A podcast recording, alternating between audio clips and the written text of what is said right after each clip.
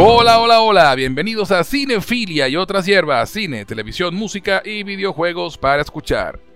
Hoy continuamos con el sexto episodio de El Señor de los Anillos, Los Anillos de Poder.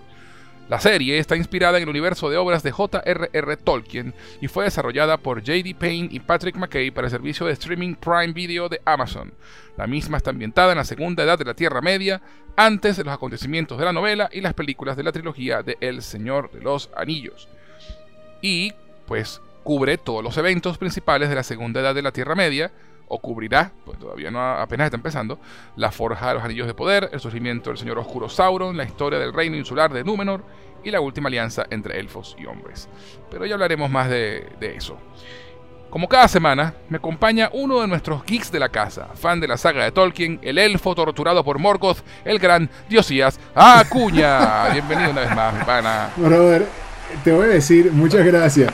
Eh, yo admiro tu creatividad, siempre lo he hecho, pero me, eh, me, encanta que todos los capítulos, no solamente en esto, para los que nos escuchan también en House of Dragons, siempre tienes una entrada triunfal para, para cada uno de nosotros y de verdad que yo lo disfruto mucho. Para la próxima prometo yo ponerme creativo y ponerte una a ti porque siempre nos nombras a nosotros, pero nunca te nombramos a ti. me, te, te, te sale bien, para la bien, próxima. Sí va, sí va, sí va. Espero, espero con ansia a ver qué se te ocurre.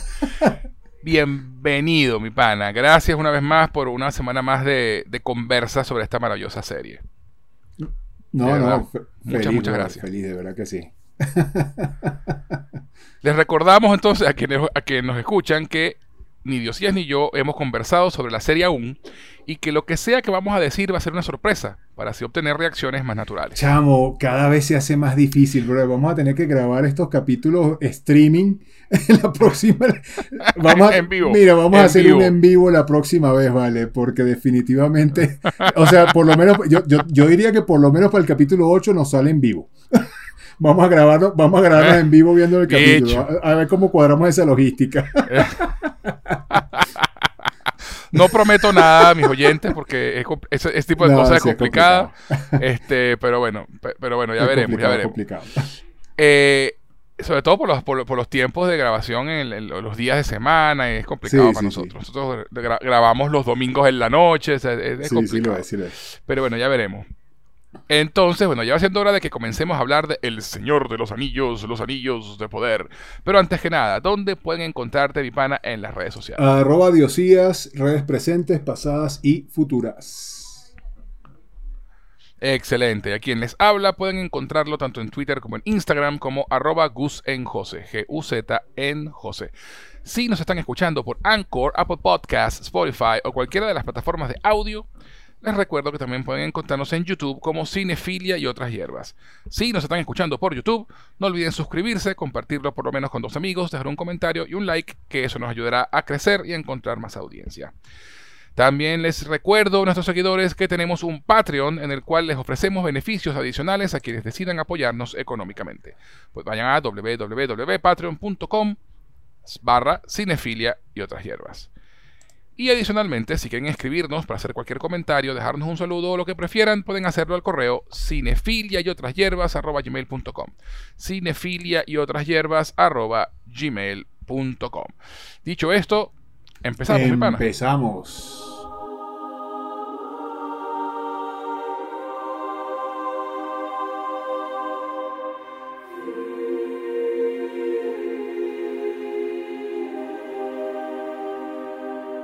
Pero, pero, pero, antes de continuar vamos a una pequeña pausa y ya regresamos con la reseña del sexto episodio del Señor de los Anillos, los Anillos de Poder, aquí en Cinefilia y otras hierbas. Este podcast llega a ustedes por cortesía de LearnSpanishOnlineAcademy.com, tu sitio para aprender español como lengua extranjera. Si tienes amigos o familiares que no hablan español pero que deseen aprender el idioma, en LearnSpanishOnlineAcademy.com podrán tomar clases con profesores certificados a través de Zoom. LearnSpanishOnlineAcademy.com, tu mejor opción para aprender español. ¿Te provoca una taza de té? Te presento a T-Art, una empresa creada para envolver tus sentidos y conectar con tu ser mientras disfrutas de una taza de té. Ganadora del concurso Ideas 2019 con mención especial en el área de negocios, sus productos no contienen azúcar y son 100% naturales. Tea Art ofrece diferentes infusiones y aromas, pero hoy te voy a hablar de Coco Art.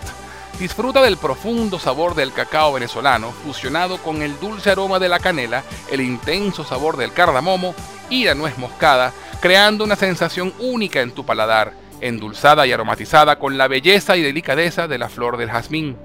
Deja que te envuelvan sus beneficios y propiedades que elevan el sentirse bien por ser un antidepresivo natural, mejora la digestión y la respiración, lo que ayuda a la salud cardiovascular, aliviando el estrés y la tensión corporal.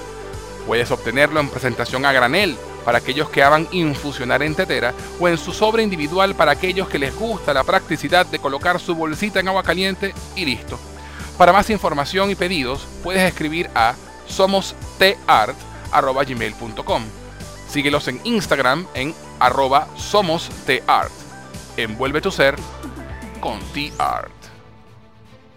Y si te gustan las buenas historias y nunca has tenido el tiempo o la voluntad para leer los libros clásicos, tienes que visitar el canal de Audiolibros con Pablo en YouTube ya se encuentra disponible La Isla del Tesoro de Robert Louis Stevenson, Las aventuras de Tom Sawyer de Mark Twain, Drácula de Bram Stoker y se está publicando el libro Un capitán de 15 años de Julio Verne. Lo mejor de este canal es que es completamente gratuito. Además, podrás conocer al narrador, ya que le puedes ver la cara a Pablo mientras él te lee el libro y puedes seguir el texto en pantalla, ya que lo verás marcado con el cursor.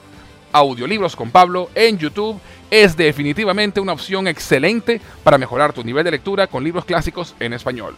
Próximamente vendrán más libros en su canal, así que búscalo, visítalo, suscríbete y mejora tu nivel de español disfrutando de clásicos de la literatura. Señoras Frikis es el podcast de humor y nostalgia sobre juegos de rol, cine, televisión, cómics y música que nadie había pedido. Cada mes, tres muchachas que pasan la treintena se sientan a la mesa para contar batallitas y hablar sin criterio de temas frikis desde un punto de vista desenfadado e irónico. El programa está disponible en Evox, Apple Podcasts, Google Podcasts, Spotify y en su web www.señorasfrikis.com. ¿Qué esperas? Suscríbete y conviértete en un hashtag Nieter.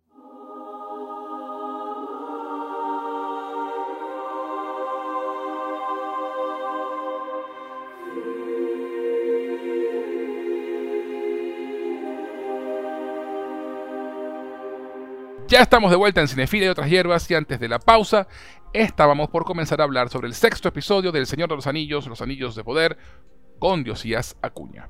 Llegó la hora de la verdad, así que alerta de spoilers. Eh, de aquí en adelante... eh, eh, eh, spoiler alert. No. Siempre quise Sonaste hacer eso. como el robot de, perdido- de perdidos en el Siempre- espacio. Peligro, Will peli- Robinson. sie- siempre quise hacerlo. Pues ya lo hiciste. Bienvenido. No ocultaremos nada, señores. Así que los que no lo han visto, por favor vayan a verlo y luego regresen porque aquí vamos a decir todo. Vamos a hablar de todo lo que pasó.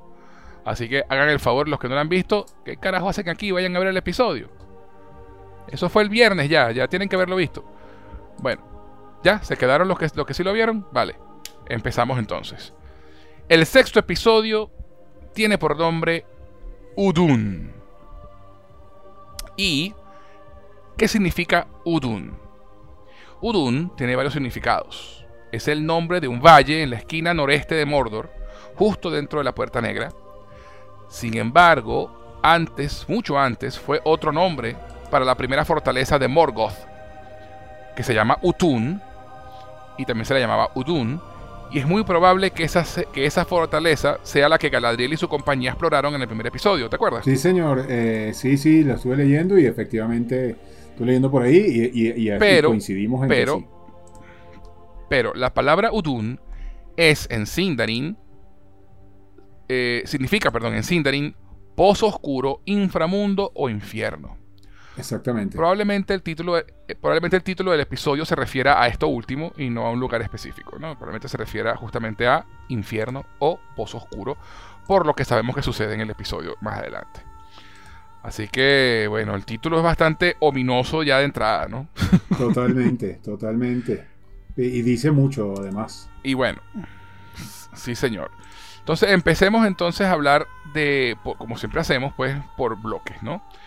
Eh, una cosa interesante de este episodio es que es bastante enfocado, ¿no? O sea, realmente no nos enfocamos en Númenor y en los hombres del sur y en lo que sucede con ellos. No vemos a los pelosos, no vemos a, Elrond y a Durin. No nos, vamos, no, nos desviamos de estas dos historias porque es donde converge todo esto. Y vemos en un comienzo que Adar y el ejército orco encuentran la torre de vigilancia abandonada. Pero antes de eso, quiero hablar del opening del, episodio. Vemos a Adar eh, sembrando unas semillas. ¿no? Eh, son semillas de Alfirin antes de la batalla. Y es interesante dos cosas en particular. Primero que lo hacen secreto. Exacto. Detrás de unas raíces enormes para que no lo vean los orcos, ¿no? Con su, gente. Entonces, eso, y eso descubrimos más adelante en el episodio, que es una costumbre élfica, que, que, es una, que simboliza antes de cada batalla sembrar nueva vida, ¿no? Como para equilibrar la balanza, ¿no? Mira, vamos a, a morir o a matar, vamos entonces a sembrar nueva vida.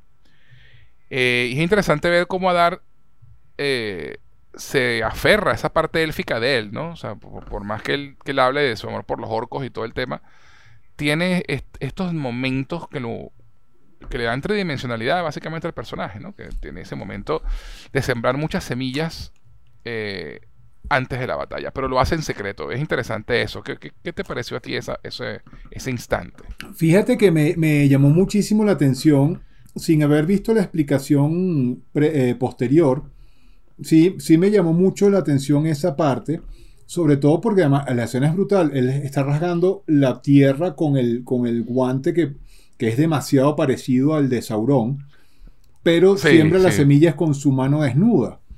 Y eso me pareció que tenía mucho simbolismo, ¿no? Este, como te digo, sin saber qué significaba realmente. Y también, y también tapa la semilla con su mano desnuda.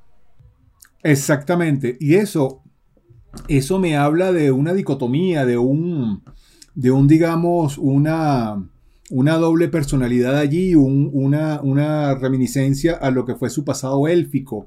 Nuevamente, ya, ya sabiendo qué significa, ¿no? Pero antes de eso me, me, llamó mucho la atención por, por, porque no es un detalle que se escape fácilmente, ¿no? que arre la tierra con una mano. No, se, enfocan, se enfocan, se enfocan claramente para que te des cuenta. Exactamente, entonces eh, me pareció que era un detalle muy importante y por supuesto que así este, eh, pensando, digamos, en el gesto. Y luego un poco más adelante, cuando se nos explica eh, lo, de la tradición élfica, me, quedé de una sola pieza. Sinceramente, me le dio mucha dimensión a un, villano que hasta ahora parecía muy unidimensional. Sí, Sí, este, bueno, a mí me parecía que ya Adar de por fin, ah, de por sí tenía cierta dimensión con el, con el momento ese en, eh, en, que llora por el, orco que está a punto de morir y antes de, matarlo. Ah, bueno, cierto, totalmente cierto. Se veía, se, veía desde un, se veía desde un principio que, no era un villano malo o maloso y ya. que tiene algo y, eh, eso, eso. Y, cosas que pasan más adelante en este episodio le dan mucha más tridimensionalidad. Total. Pero ya vamos a hablar de eso. Ahora, ahora, una cosa sobre, las sobre las semillas de Alfirin. Esas semillas germina, eh, eh, brota, de esas semillas brota un árbol de la cual crecen las flores blancas que se ven fuera de las tumbas en Edoras y que son nombradas en las dos torres cuando el rey Teoden entierra a su hijo Teodred. No sé, si te acuerdas que de hecho enfocan la flor y todo, la flor blanca bien bonita. Es, correcto. Tiene un nombre rarísimo, tiene un nombre rarísimo impronunciable de estos de Tolkien. Quenimanje, una cosa así. Pero es, esa, esas semillas eh, de Alfirin son las que dan ese, ese, árbol que da esa flor. Eh, es interesante, finalmente encontré ese detalle investigando, me pareció interesante eh, recalcarlo porque es una flor que crece cerca de las tumbas de los muertos, ¿no? Muy interesante. Eh, es interesante, muy interesante. Y Adar, entonces, luego de eso, da un speech, un speech a, su, a sus orcos. Y donde las cosas que dice, dice que por primera vez los orcos luchan no como esclavos, sino como hermanos o hermanas en su hogar. Er, hay que recordar que, obviamente, esas tierras del sur donde están ahorita ellos, va a ser Mordor. Es correcto. Eh, y, que una de las cosas que dice Adar luego es eso, ¿no? Que, los orcos, los uruks, merecen tener un hogar donde, donde vivir, ¿no? Entonces es interesante ver cómo, cómo, cómo están dimensionando a Dar en, la serie. Me parece un antagonista bien, bien, bien interesante. Otra cosa que me pareció interesante es que, lo, que también lo escuchamos, creo que fue el episodio pasado, que los orcos cuando van marchando para la batalla eh, cantan Nampat, Ajá. ¿no? Nampat, tum, tum, tum, tum, Nampat, tienen un cántico ahí. Y averiguando qué podía significar Nampat, descubrí que es habla negra, o sea, es, lo que termina siendo el, idioma de Mordor, Black Speech, y significa muerte. Wow. Eh, entonces, bueno, eso es lo que están cantando ellos en ese, en el Black Speech, en el habla negra, que, como saben los fans, los fans de los libros y de las películas, en ese lenguaje es que está escrita, grabada la inscripción del anillo único. Exactamente. Que es la frase famosa de un anillo para gobernarlos a todos, un anillo para encontrarlos, un anillo para amarrarlos, a, eh, reunirlos a todos y en las tinieblas atarlos. Este, entonces, bueno, mira, es interesante que también esos detalles de producción de que son que son de, que se ve que es de gente que aprecia a Tolkien, al contrario de lo que puedan decir los críticos y algunos fans intensos. Y este segue, este, este desvío aquí un segundo, porque Diosías, háblame de qué has leído sobre la recepción de este episodio. Brother, justo, justo quería ir para allá. Este, indudablemente la recepción de este episodio ha dado un giro de 180 grados en cuanto a, en cuanto sobre todo a la gran mayoría, porque recordemos que, esta es una serie que está muy polarizada, ¿no? Está muy polarizada, ha tenido muchas críticas, por ahí leí algo que, me espantó, se me pararon los pelos y, y ahorita más tarde lo comento porque aunque suena una tontería, este, no lo es para nada. este, incluso me disgustó mucho el artículo que leí, ya te lo voy a comentar. Pero en general, brother, el, review ha sido, obviamente, de los fans, este, un gran giro. Para los que estábamos esperando con paciencia, como tú, como yo, con mucha esperanza y con, y con mucha claridad, pues ha sido la explosión literal de lo que estábamos esperando. Este, yo grité, o sea, se me pararon los pelos, me, me, paré, aplaudí, decía, no puede ser, me tiré al piso. En este episodio pasan muchas cosas, pasan muchas cosas. Muchas cosas, bro. Todo lo que pasa y ya vamos a entrar en, detalle. Pero en general te digo, estoy leyendo reviews en, en por ejemplo, en, en, en IMDB, la crítica va a 9 de 10, 10 de 10 sobre este episodio. Obviamente siempre hay un par de odiosos que le ponen 2 de 10, que después tú, pero, pero tú lees las críticas y son vacías. De, nuevo, o sea, no, no, no, hay argumento, es, un decir por decir. Entonces creo que está pasando mucho eso. Ahora bien, eh, el, tomatómetro también explotó con este capítulo. Eh, tal vez no tan alto como, como, como, como se pudiera pensar, pero estamos hablando de un eh, eh perdón, eh, perdón, perdón, perdón, 91%. 91% del episodio, en, particular. en, particular. después de que había saltamos del Sí, porque la, porque la serie la serie está como en 83, 84. Está en 84. Eh, detalle aquí para los que les gusta la matemática y las comparaciones odiosas, 84 Lord of the Rings versus 86 de House of Dragon. Tampoco es que estamos hablando no están, no están tan alejados. tampoco es que estamos hablando de una diferencia monstruosa. Claro, la, diferencia en ese caso está en, los reviews de la audiencia, ¿no? Que sí. Lord of the Rings está en, 30, los, en los 30 y en House of the Dragon está mucho más arriba. Totalmente, pero, pero como te digo, no, no siento que sea algo que esté, digamos, eh, tan alejado de, en, términos de la crítica, sobre todo. Yo, tú sabes que yo no soy muy fan de la crítica, pero en este caso me siento un poco estafado con con el tema de la audiencia porque sinceramente no refleja lo que vemos. Eh, el, Twitter explotó con este capítulo, todo el mundo fascinado. No, es, es, una locura porque incluso yo, a, varios youtubers que yo sigo que, han, tenido una, una reacción, si, no, si bien algo tépida o, o de directamente odiosa sobre la serie, este episodio los hizo subir muchos peldaños hacia arriba. Eh, y, realmente eh, este es el payoff de esos primeros cinco episodios donde realmente, mira, yo lo veo así. Esos cinco primeros episodios eran, tenían que ser así para que a ti te importara lo que pasara en este episodio. Totalmente.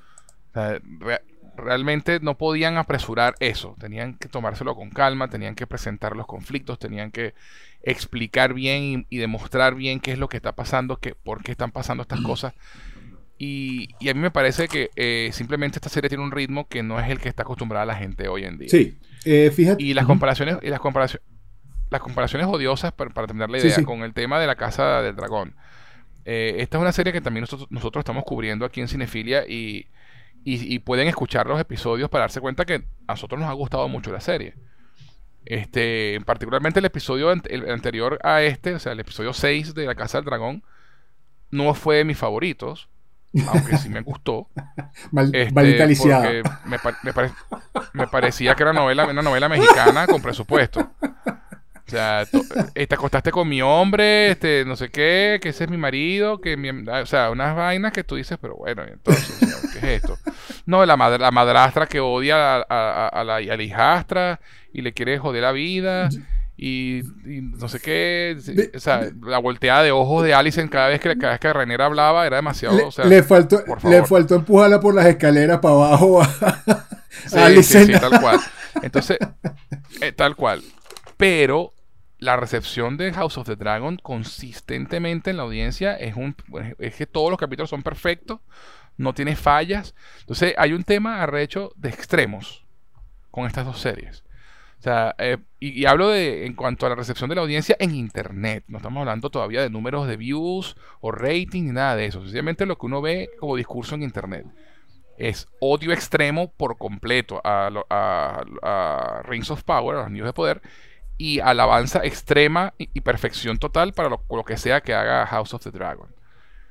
Y no me parece que esté bien ninguna de las dos cosas. Si ustedes han escuchado, han escuchado nuestras reseñas de, ambas series, nosotros tratamos de hablar de lo que nos gusta y lo que no nos gusta. Y, tratar de decir, mira, mira, esto fue muy bueno, pero tiene momentos muy malos.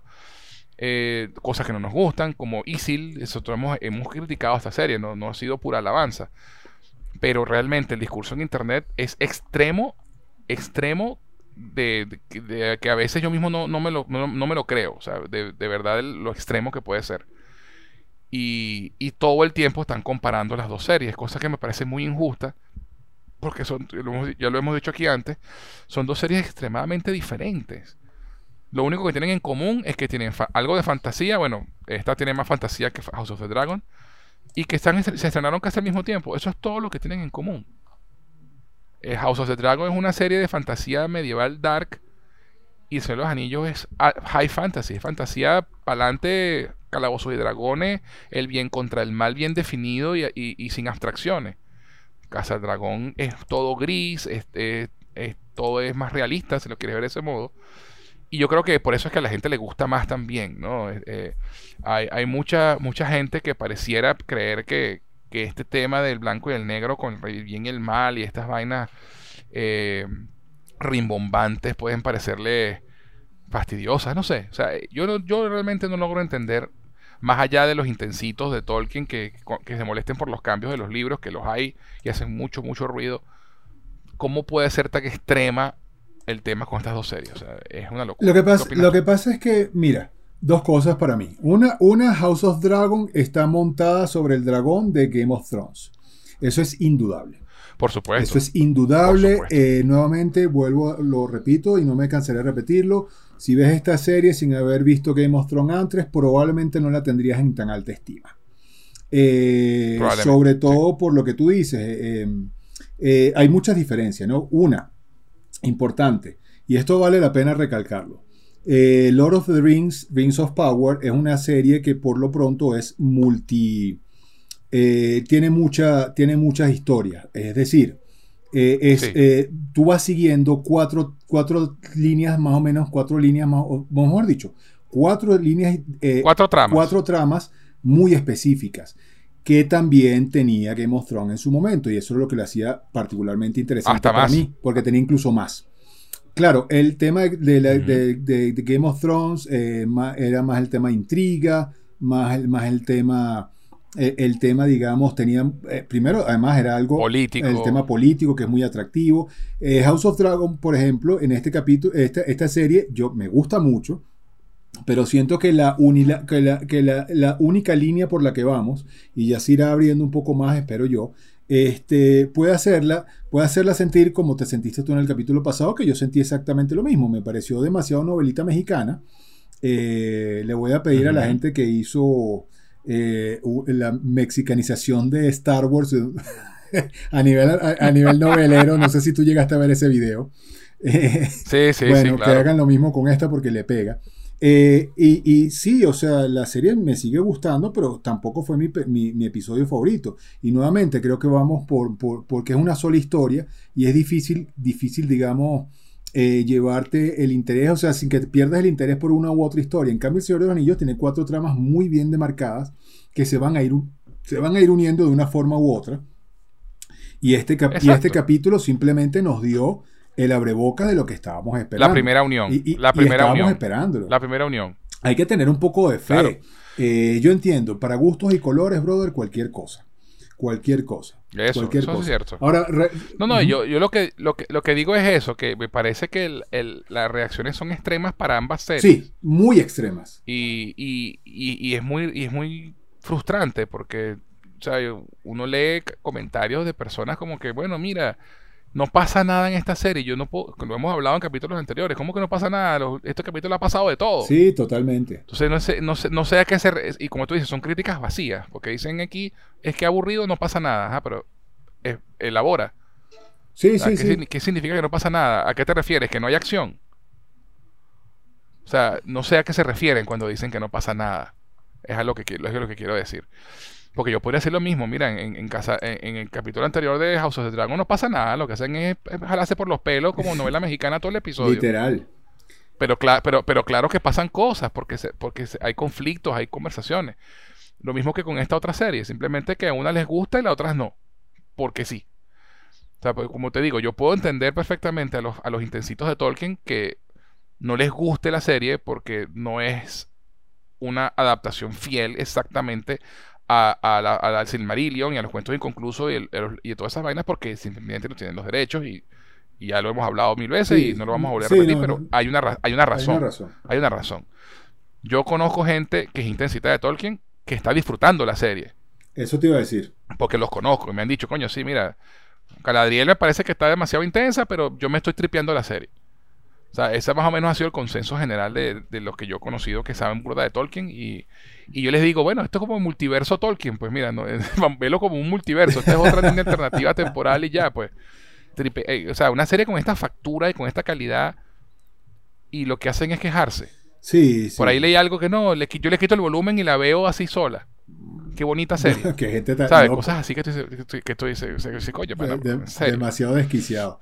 Pero, pero, pero bueno, no, tampoco quiero que, eh, pegarme mucho en No, este no, tema, no. pero y, y- y siento que cada vez que hablamos de la serie lo, lo volvemos a decir, pero es que cada capítulo, porque la serie va, cada capítulo ha sido mejor que el anterior. Sí, totalmente, totalmente. Y, y exceptuando el tercero, que para mí ha sido el más flojo, Sí, porque venía de los dos primeros de- que dirigió Bayona, que fueron muy arrechos, y el tercero pega el freno, y es verdad, cuando llegan a Númenor, pero sigue siendo interesante, pero el cuarto fue brutal, el quinto fue mejor, y este fue mejor que el quinto.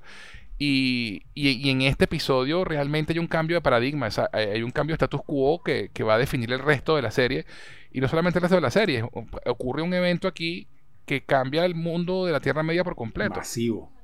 masivo, o sea, es un cambio teutónico. Entonces, simplemente que eh, se tom- tomaron cinco episodios para, para presentar el universo que, que- en el que están viviendo los personajes, para presentar los conflictos de las cuatro líneas temporales, de- perdón, de las cuatro tramas que estamos siguiendo, que son los hombres del sur, Númenor, los pelosos, y Elrond y, y los enanos, y ese peo con Celebrimbor y. Y entonces, ya en este capítulo, como dije antes, se centraron en los hombres de Númenor y en los hombres del sur, eh, porque están res- estaban resolviendo esa, esa, eh, y uniendo esas dos tramas, esas dos líneas argumentales. Quedan por fuera todavía los pelosos y los enanos, ya sabemos por la, pro- por la promo del episodio que viene que los enanos van a- y los pelosos van a salir en el episodio que viene. Entonces quedan dos episodios más para cerrar la temporada. O sea, ya, ya entiendan que no se van a hacer los anillos en esta temporada Sí, no, por favor. y que, y que la serie y que la serie va con calma pero no haciendo nada están haciendo y están sembrando cosas y están plantando semillas que van a dar fruto en las próximas temporadas. Anyway. Sí. Lo otro que te quería preguntar, ¿pudiste averiguar algo sobre, sobre los números de, audiencia? Sí, eh, fíjate, hay algo interesante por allí y es que Nielsen, que es la, casa, digamos, la, encargada de, de, hacer los ratings en Estados Unidos, este, finalmente dio números, no los había dado antes. Yo además estoy leyendo un poco que eh, Nielsen se, se se ha ido transformando. Antes Nielsen solo medía audiencias, digamos, eh, televisivas y ellos ya tienen su, ya tienen su, su forma de medición para streaming. streaming. exactamente. De un tiempo para acá se habían estado este, eh, preparando para esto y eh, el Señor de los Anillos eh, aplastó de manera impresionante en, números eh, lo que fue la Casa del Dragón en, el momento. Estamos hablando, obviamente, de los primeros mm, números, no han salido más recientes. Pero, claro, claro, estamos hablando de, creo que los primeros cuatro episodios, ¿no? Exactamente. O los primeros, cuatro, los primeros cuatro, este, eh, pero por una cosa, o sea, impresionante. Ahorita se me, se me escapan un poco los números, eh, eh, pero estamos hablando. Yo había, leído, yo había leído que era una cosa así como que en el top 10 ni siquiera entraba Casa del Dragón en el top 10. Eh, no, llevaba como hasta el 6 y, la Casa del Dragón estaba en el primer puesto. Es era una cosa, una cosa en números de viewers, una locura. Una locura. La, Casa del Dragón, no. yo, había leído que. Y perdón si me equivoco, ¿no? Pero yo había leído que, que Los Anillos de Poder estaba como de tercer lugar. Y la Casa del Dragón ni siquiera entraba en el top 10. Mm, te, lo, te, lo, te, lo, te lo voy a confirmar. Te lo voy a confirmar porque se me perdió el artículo donde lo estaba leyendo, te lo estoy ahorita parafraseando de memoria. Pero sí, indudablemente, indudablemente sí había pero, o sea, pero fue, una, fue una, paliza. No, sí, sí, fue, una paliza. Fue, algo bastante notorio en cuanto a los, a los ratings de Nielsen. Obviamente estos son números que, van, que van cambiando, se van estudiando. Estos research no son, estos números no salen tan, tan rápido digamos, en cuanto, en cuanto al, a los números, pero, pero sí, o sea, indudablemente hubo mucho interés en cuanto, en cuanto a lo que, en cuanto a lo que es... al, señor, de los Anillos. Al Señor de los Anillos. No, y, no, y lo otro, y lo otro que, había, que había leído era que justamente, claro, hay que siendo justos, si tomamos en cuenta el streaming, Amazon tiene muchísimos más suscriptores que HBO Max. Es correcto, es, correcto y eso tiene, eso tiene, su peso. Tiene, tiene, su peso, pero también existe la piratería y tengo entendido que La Casa del Dragón es como que la serie más pirateada ahorita. Sí, este, si, si, si mirases eso como bueno, pues obviamente, obviamente eh, pudieras decir que a más pirateada más, más la buscan, pero eso no es lo que le conviene a las empresas. No, bueno, claro, y, tratando de ser abogado del diablo, pues aquí sabemos que obviamente Amazon tiene muchísimos más suscriptores de lo que puede tener HBO Max. Y eso ayuda a que haya mucha más gente viendo en streaming, que es la única forma de ver El Señor de los Anillos. En cambio, Amazon, en cambio, HBO tiene HBO proper, ¿no? Los canales, y tiene, el, y tiene el streaming. O sea, tienen dos formas diferentes de ver la serie. Obviamente, muchísima gente tiene HBO en su, en su cable, en su canal de cable local, en su compañía de cable local pero las suscripciones de HBO Max no son tan altas como, pues, como las de otros servicios de streaming. Es correcto. Entonces, eh, eh, por eso es tan complicado medir esto, ¿no? Porque no solamente el, el, cuántas veces vio la gente por streaming la serie, sino cuántos suscriptores tiene esa, esa plataforma.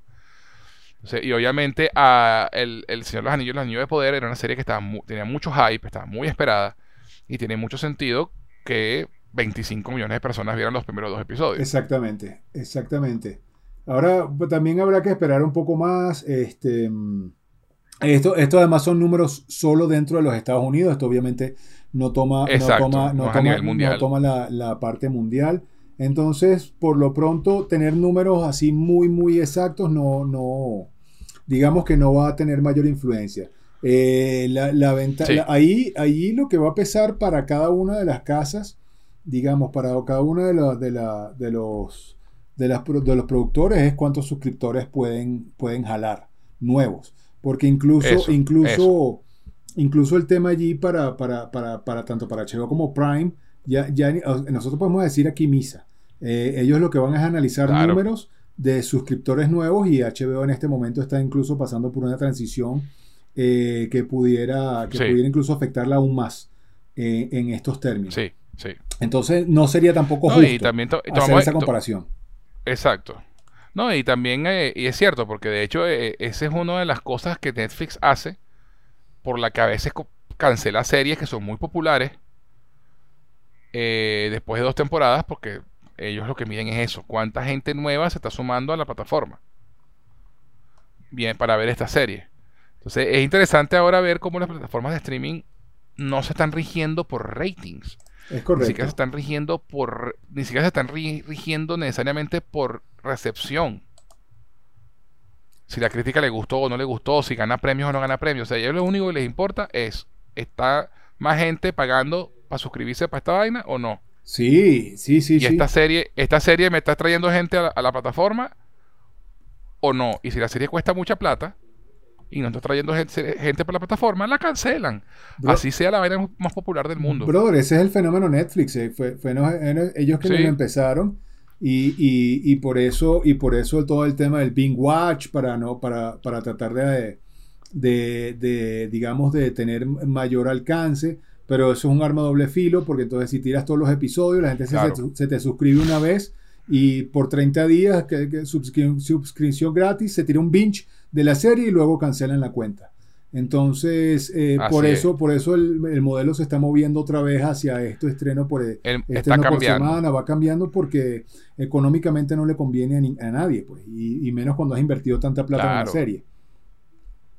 Es así, es así. Lo único que tenemos por seguro es que Los Anillos de Poder va a tener seguro, seguro su segunda temporada. Sí, ya está Porque ya está, en, ya, ya está en producción, ya está en producción, o sea, ya eso están dando, eso no lo van a parar por mucho que se quejen los haters y de, de ahori- ahorita por, o lo que sea.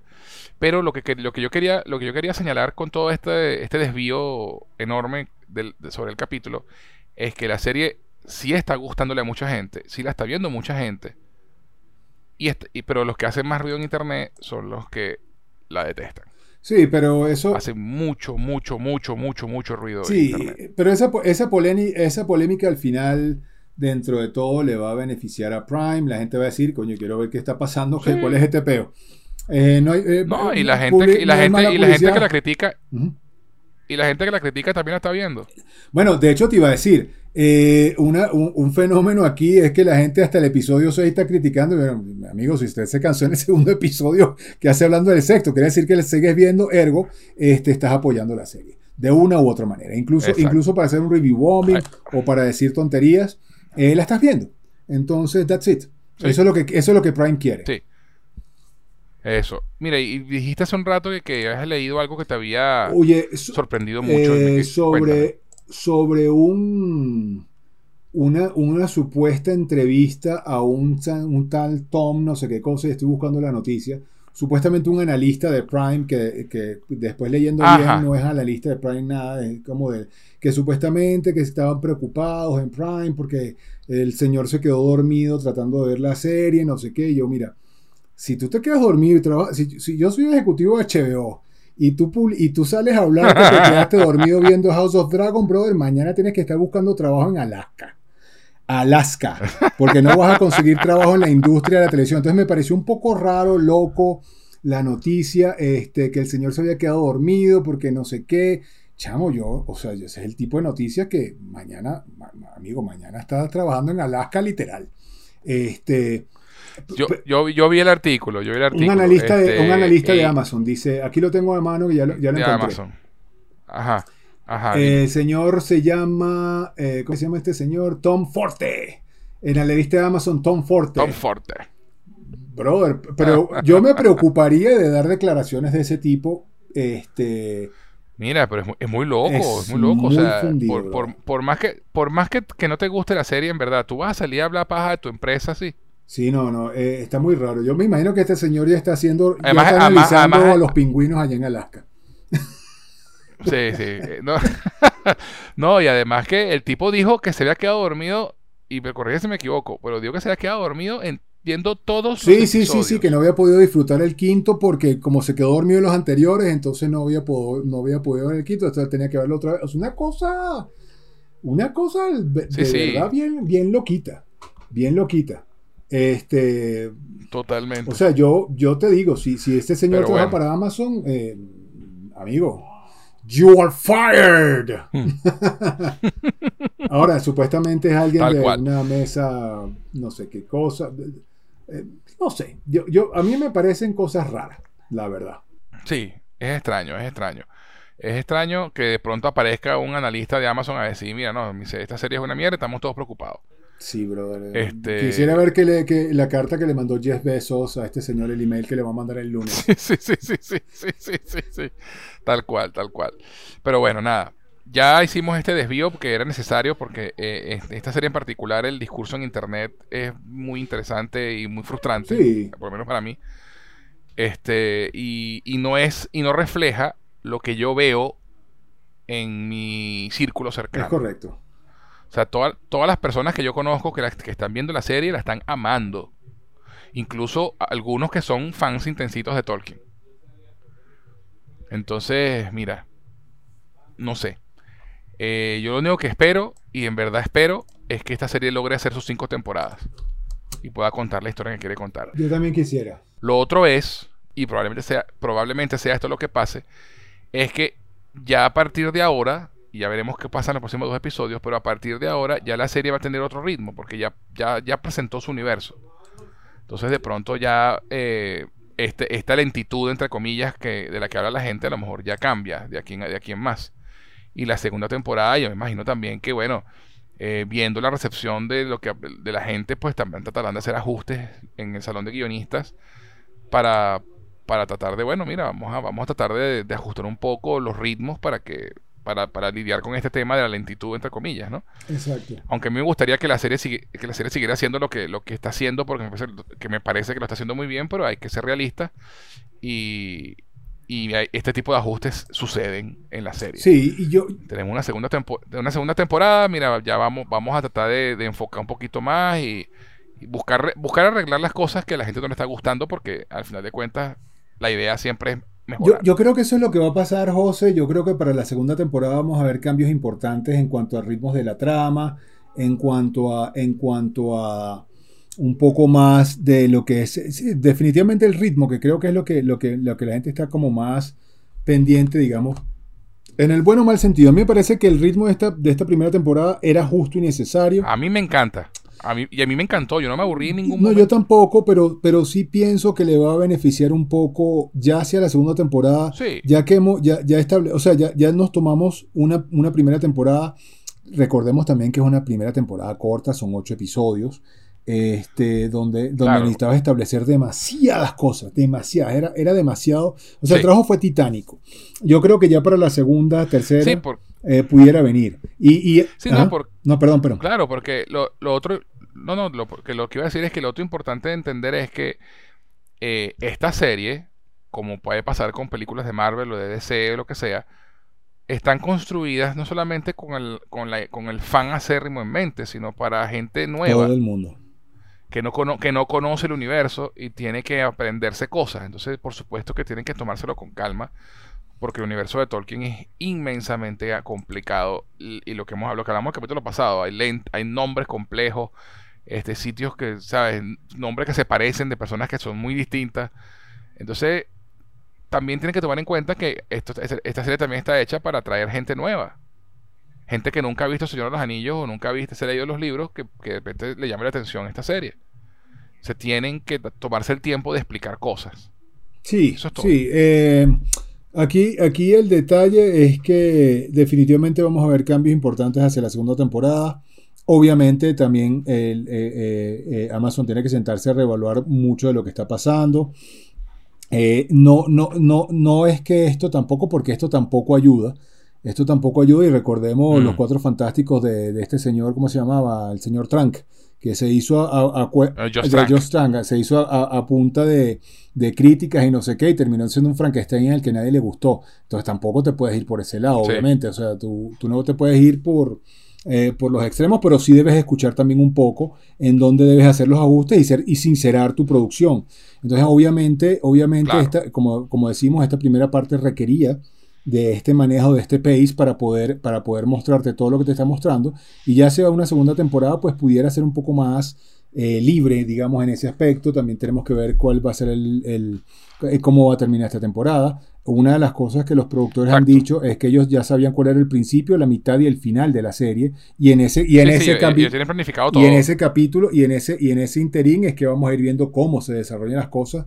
Entonces, pues, obviamente esto ya tiene, esto ya es una historia que, que ya sabe para dónde va y de dónde viene. En- esto- lo que queda es, es- Eso, es- eso. cuál es el O sea, camino. ya, ya la, la- ya la gente, la producción dijo que eran cinco temporadas. Ellos tienen todo eso planificado. Así de sencillo. Ellos saben ya qué va a pasar en cada temporada. Ya está. Sí, sí, sí. Por eso es que están diciendo, van a ser cinco, van a ser, van a ser cinco temporadas. ¿Por qué? Porque ya sabemos qué va a pasar. Dónde empieza y dónde termina. Exacta, exactamente. Entonces ahí lo que nos toca pues es, eh, es mirar cómo va el desarrollo o eh, ella mirándose el Eso. futuro. Pero bueno, yo, yo la verdad es que no, no por ahora no estoy Bueno. preocupado. Por ahora quiero que hablemos de lo que Yo está tampoco. pasando.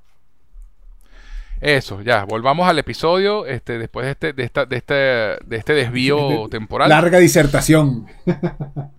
Pero, neces- pero necesaria. Total. Este, y hablemos entonces de la Torre de los Elfos de Ostirith.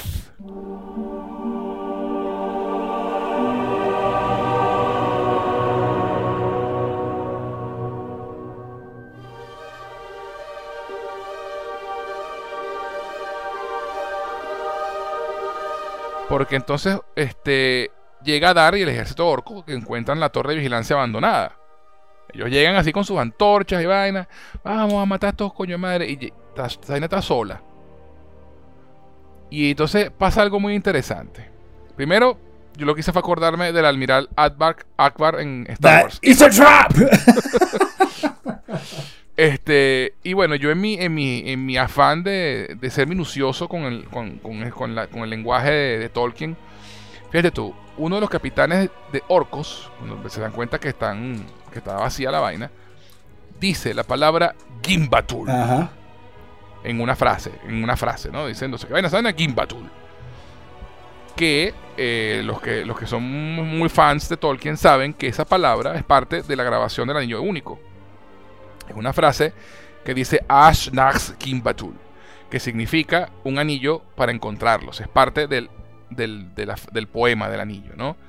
Este, y la palabra Gimbatul significa encontrar. Ok. Entonces, efectivamente, el orco está ordenándole a sus seguidores que encuentren a la gente que está escondida en la torre. Entonces, eh, eh, es interesante ver cómo, cómo realmente le pusieron cuidado y cariño a los momentos en los que usan esos lenguajes. El de- Obviamente, la palabra Kimbatul es, es en lengua negra. claro, el speech, detalle, ¿no? el es- detalle. no. Sí, sí. Este, entonces, bueno, me pareció interesante recalcarlo porque de verdad que, que es muy, muy cool. Otra cosa que pasa allí es que Waldreg, que termina, que a mí me caía mal el viejo coño madre ese y ahora lo detesto.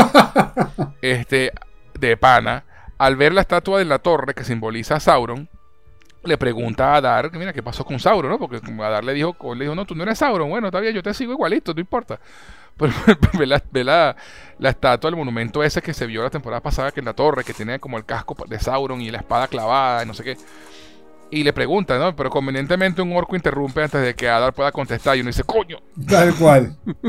queremos, queremos saber. Este, Adar también comenta que puede oler a, a Arondir, ¿no? Exactamente. Que, que puede oler al elfo, ¿no? Entonces es, es interesante porque muestra entonces esa extraña mezcla entre elfo y orco, que es, que, que es Hadar, ¿no? Porque los, los orcos tienden a tener ese olfato, no los elfos. Sí, exacto. Entonces, bueno, ¿qué pasa aquí? El- la- eh, evidentemente, como bien decía el almirante Akbar, es una trampa. It's a trap. Y mientras buscan en los terrenos, Arondir destruye la torre y hace que se derrumbe sobre el ejército orco. Gru- Muy cool ese Brutal, momento. además la secuencia, como lo hicieron. Ya, ya de hecho, ya habíamos hablado sobre eso. Este, y, y lo veíamos venir. Ahora, la ejecución, Sí, la sí. ejecución me pareció magistral. Bro. La lanza la flecha aquí, tú la Además, vaina sí, como- allá, jala la, la bola por aquí, por aquí. O sea, muy bien elaborado y muy bien hecho. Para que se cierren las, para Para que se, se cierren para que las se cierren puertas y las puertas con los, con los troncos. Y no pueden. Arrechísimo, arrechísimo. La secuencia me encantó y es muy divertido también ver a, a Arondir hacer cosas de elfo. a lo Legolas. ¿Sabes? No, brutal, bro, brutal. Sí, sí, sí, sí. Este, y además me gusta el plan de Arondir y de Bronwyn, ¿no? O sea, eliminar la torre, que de paso era muy pequeña para hacer un asedio, o sea, no se podían caer coñazos ahí porque el espacio era muy chiquito, lo- los iban a joder. E irse a su antigua aldea y enfrentar a los orcos restantes allí. Me parece que era, que era un buen plan, ¿no? A la- a- en cuanto, por lo menos, a, a lo, a- a lo que, a lo que querían hacer. Entonces, nada, el próximo asalto va a venir. Sencillamente que bueno, amaneció y sabemos que los orcos de día no se mueven mucho, así que bueno, hay una calma antes de la tormenta.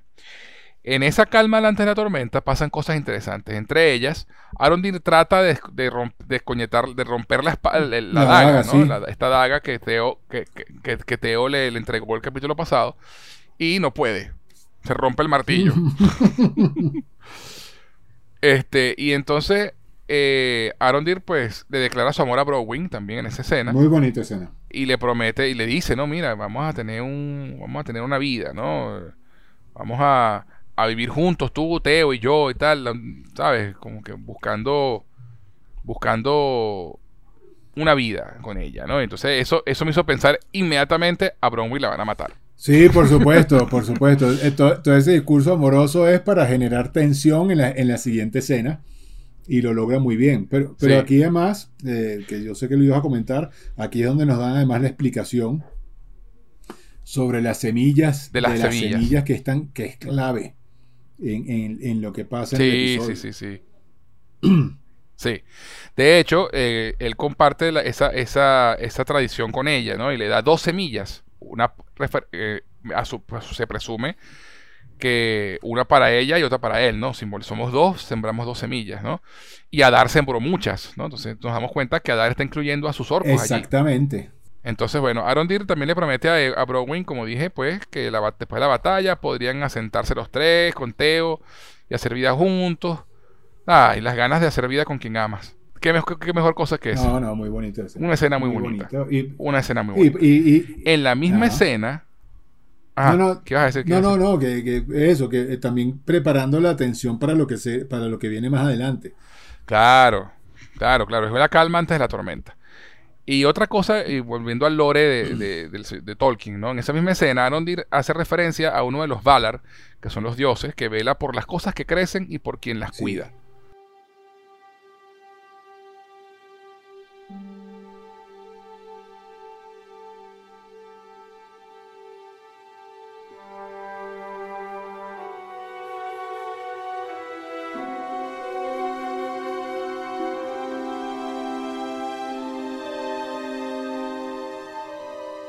¿No? Como en referencia a por qué siembran las semillas y toda la cosa.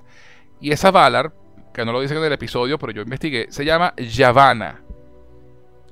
Y ella era esposa de Aule, que es uno de los Valar que fue el que creó a los enanos. Y fue pieza fundamental para que Eru Elúvatar, que es el dios principal, decidiera crear a los Ents. O sea, se ve que era una pareja que estaba muy conectada con la naturaleza. Exacto. Entonces, ella, eh, Yavanna, es esa diosa de la que se refieren en el capítulo que vela por las cosas que crecen y por quien las cuida. Entonces, bueno, es parte de. Todo esto está en el Silmarillion, niños y niñas. Este, eh, si lo quieren, si les, si les llama la atención todo esto, pues mira, el Silmarillion es un libro precioso, muy complicado de leer, muy pesado, pero con mucha información interesantísima. Más que profundiza, por supuesto, mucho más allá de lo que puedo hacer yo aquí. Pero sencillamente yo les doy la, la pista allí. Mira, la, la señora se llama Yavanna y su esposo se llamaba Aule. Y ese señor creó a los enanos y ya por eso lo quiero. Sí, sí, sí, no, y lo mencionan, lo mencionan, eh, lo mencionan los enanos también en, sí. en su momento, al au- aula. Entonces, bueno, volvamos entonces a los numeronianos, ¿no? Isildur se despierta a primeras horas de la mañana, están navegando hacia la Tierra Media, y pasa al lado de Halbrand, que está despierto ya y no puede dormir. Sí. Y el pana Isi- y la pana Isildur Isildur. va a ver a su caballo, su caballo que se llama Berek, y comparte una manzana con él para luego subir a cubierta y botarla medio comida al océano. O sea, what the fuck, Sí. se le hubiera dejado al caballo, Sí, coño. ¿Qué es lo que pasa, amigo? Además está contaminando. Pero bueno, me dio mucha risa la vaina. De hecho, le da un mordisco al caballo, se lleva la manzana y después la bota. Entonces, coño, qué rata, vale, Isil. Sí. Pero bueno, hay una escena bien interesante y bien bonita con Galadriel que lo ve y conversan. Y le pregunta si quiere ser el primero en divisar tierra. Y él le dice que no. Este, le- y le dice, no te preocupes, que pronto la vas a poder ver. porque ya la estaba viendo hace una hora. Brutal esa escena, chamo, brutal. Eh, Ese eh, diálogo me encantó. Sí, y Isildur le dice, agudos son los ojos de los elfos. Que es una cita directa del que sería su descendiente Aragorn Exactamente. en las dos torres. Exactamente. Cuando Legolas le logra describir a los, a los jinetes de Rohan con total exactitud, estando a 27 kilómetros de distancia. Exactamente. Te, te iba a comentar. Te iba a comentar, sí, señor. Sí, entonces. Sí, y también conversan sobre las aspiraciones de Isildur y el por qué está ahí. Y es interesante porque hasta este momento no, había- no sabíamos nada de Isildur, ¿no? O sea, más allá de que era el hijo de Elendil y que no quería ser marinero, pero no, no sabemos qué, qué quiere, ¿no? Entonces aquí nos dicen algo, nos dan una pistica. Y le dice que estaba buscando alejarse de lo que sea que se ha convertido en Númenor, que quería irse de Númenor Exactamente. porque han, porque han abandonado las viejas costumbres. Y duda si alguna vez existió ese número, cual. el que era fiel. Y me imagino que se refieren a la fidelidad a los elfos, ¿no? A, a ese, a, a esa, al fieles a, sus orígenes. A lo que Galadriel le responde que efectivamente sí existió y que aún existe, aunque solo sea en el corazón más humilde de un mozo de cuadra. Una escena muy bonita que también podemos ver un, un vistazo a esa Galadriel que será luego más adelante, ¿no? la, la, la de los libros. Pues. Vemos que eh, Galadriel eh, tiene en sí, eh, dentro de ella esa sabiduría y, eso, y, esa, y esa forma de hablar que tanto, que tanto ayudó a Sam y a Frodo en su momento. Y, y, y de verdad que fue muy bonito ver a la- Galadriel pues en modo en modo elfa sabia, ¿no? Y no solamente en, en, en- en- en modo elfa combativa. Me encantó, brother, me encantó esa, me encantó esa escena, me encantó mucho ese enfoque, lo que tú dices, verla también en ese modo sabio. Eh, la, la- la frase, de verdad, eh, las- eh, lo- o sea, la frase de, de los elfos, increíble. Me gustó. me- Agudos son los ojos de los elfos. Exactamente, esa es la frase. Eh, me gustó mucho. eh, me gustó mucho además también que le dijera que, que sí, definitivamente te pareces mucho a tu padre. Y, aunque- y él le dice, bueno, dice que me parezco Sí. más a mi madre. Y bueno, más adelante eso también tiene otro payoff por allí, eh, del que vamos a hablar. Sí, Eh, pero ese, ese, ese Sí, modo de Galadriel eh, también, me- eso me, me recordó ese Galadriel que, que amamos y que, y que eventualmente será uno de los más sabios de los elfos en un futuro. Nuevamente recorriendo su camino, pero me gustó eso. muchísimo, muchísimo esa escena, esa escena en particular. sí. Y luego llega el Endil y nos enteramos que eh, la mamá de Isildur murió ahogada. Sí, señor. Entonces, hay una cosa interesante, porque luego de una conversación que más adelante tiene Isildur con su papá sobre los caballos y toda la cosa, eh, da, da que pensar, porque yo realmente no recuerdo si lo dicen en los libros, pues tengo mucho tiempo que no me leo el Silmarillion, eh, pero la mamá de Isildur probablemente sea una elfo. Chamo, yo tampoco lo recuerdo. Eh, bueno, no, no es que no lo recuerdo, me confunde porque el Endil y Arendil, e Arendil sí es- tenía su esposa élfica, el- elfa y de hecho por eso eh, eh, Claro, pero recuerda, no recuerdo. recuerda que a- recuerda que Arendil es el papá de, de, de, de Elrond y de, Elros, eh, sí, ¿no? sí, sí, sí, sí. Eh, pero no sé, no lo sé, porque sencillamente por, por como lo muestran aquí en la serie, eh, la forma en que calma el caballo, hablando en, en Sindarin y, y- y esa conexión del caballo con el jinete, o sea, esa conversación que tiene él con Isildur más adelante, este, y todo eso lo aprendí de tu madre, entonces así como que será que su mamá era Sí, una sí, elfa? no, no, yo, ser. pienso lo mismo, yo pienso lo mismo, no, no, no tengo claro si eso está, si eso está por allí, pero lo voy a ir, lo voy a ir buscando Si eso es mientras canon. tanto, sí, probablemente no, eh, pero probablemente también sea, eh, No, probablemente no. probablemente esto sea también de la, de lo que es la parte de la licencia que se están tomando en esta serie y que lo que hace es enriquecer. Eso, eso. Eso, eso. Y después vemos que Lendy le habla con Miriel y comentan que les queda un día de navegación para llegar a las montañas para luego remontar al río Anduil, Anduil y un día más para llegar a Ostirith. O sea, están a dos días de, la, de donde están los, los hombres del sur. Lo que me hace pensar un poco que de, de pronto eh, eh, lo que estaba pasando con Númenor, lo que está pasando con los hombres del sur, no estaban ocurriendo necesariamente al mismo tiempo. ¿No? Este, eh, yo no sé si tú llegaste a ver la serie de The Witcher. Sí, claro, claro. Sabes que la primera temporada hace algo muy arrecho, que es que te cuenta dos líneas temporales distintas. Exacto. Pero tú no lo sabes. Pero tú no lo sabes hasta el penúltimo episodio, una vaina así. Que te das cuenta que están pasando cosas en tiempos distintos. Exactamente.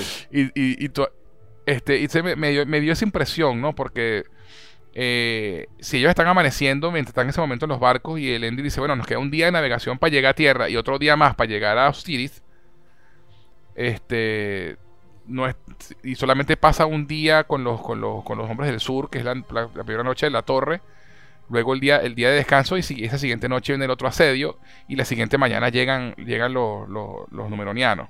Entonces creo que los tiempos sí cuadran bien ahí, ahora que lo estoy pensando. Pero bueno, es, medio iffy el, el, tema ahí con, los, con, las, con las horas y, los días. Sí, total. pero bueno, nada, eh, son esas tonterías que una vez piensa. Este, pero bueno, nada, lo interesante es eso, ¿no? Que tienen un día para llegar a las montañas, remontar el río Anduil y luego llegar a Austin. Entonces, bueno, nada, llega el momento de prepararse para la batalla. Los aldeanos sellan y tapan toda la salida de los túneles orcos como parte de su, plano, su plan de defensa, ¿no? y usan la taberna como bastión para los que no pueden luchar y se que se escondan allí. Y colocan arqueros en el techo. están preparándose para, el asedio orco que saben que va a llegar esa noche. Este, y, y a todas estas, eh, llega la noche y la batalla comienza. Ah, no, mentira. Algo que quería hablar antes de eso, chamo. La escena Aaron primero da un discurso para subir el ánimo, y esto me dio mucha risa. y les dice, ustedes verán, verán el amanecer de nuevo. Y bueno, no sé, muy optimista esa promesa para un grupo de aldeanos sin experiencia en combate, pero bueno, hay que subir la, hay que subir la moral, ¿no? Un, discurso más medio genérico, pero lo que sucede luego es que hay una escena con Tío y su mamá en la que ella le dice, bueno, mira, yo puedo pelear, le dice él, bueno, sí, pero yo te quiero que te quedes aquí con, en la taberna con, para que protejas a los que no pueden luchar. Y bueno, con eso, con esa, con esa la convenció de que no, se, no estuviera fuera en el frente, sino se quedara dentro en la taberna cuidando a los, a, los que no pueden pelear. Pues. y, y Theo cada vez como personaje me está, me está pareciendo más, más, más interesante porque él le pregunta si recuerda eso que, que ella le decía cuando tenía pesadillas. Y él dice, sí, lo recuerdo. Y le dice, ¿podrías decírmelo ahora? y, y ya se lo recita, ¿no? Y lo, tengo aquí textual.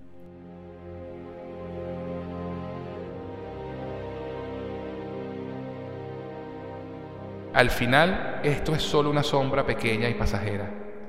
Hay luz y belleza eterna más allá de su alcance. Encuentra la luz y la sombra no te encontrará.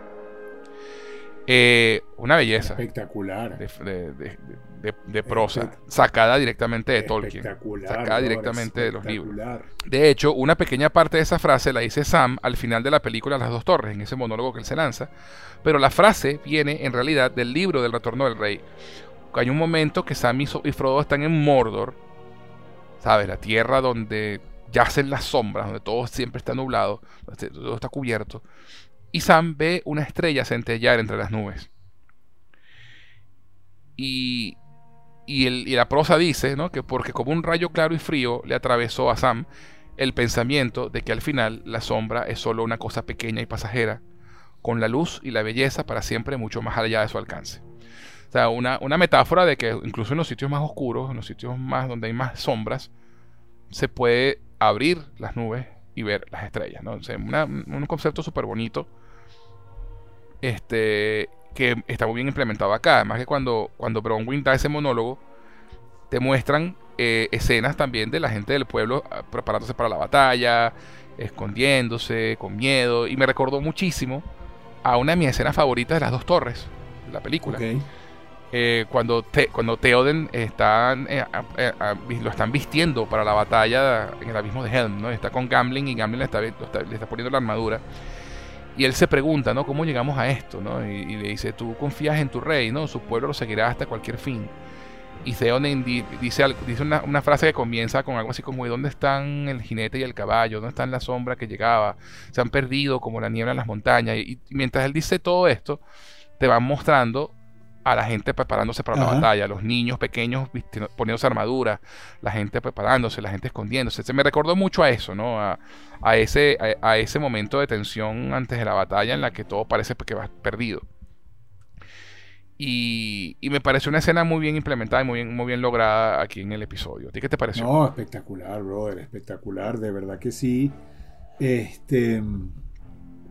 Nuevamente, brother, los diálogos cuentan. Eh, todo lo que se dice, todo lo que se dice y lo que se hace tiene un sentido y, y este, muy bonito. Además, lo que tú dices, las referencias directas a Tolkien, yo no sé cómo no pueden amar eso este, con pasión cuando Mm. precisamente son, son esos detalles, esos detallitos los que enriquecen y los que te hacen pensar. Yo, yo esa no me la sabía, te confieso. Este, ¿Cuál? lo, lo del, lo del fragmento del- de lo que le dice ella, que, Ah. que es muy similar a, a lo que a Sí. lo de a lo del Señor de los Anillos. A Tolkien. A- a- es muy, muy tolkieniano. Este, me pareció una escena muy bonita. Me pareció nuevamente que los personajes van ganando en dimensión. Eh, este chamo, tío, me, me gustó mucho.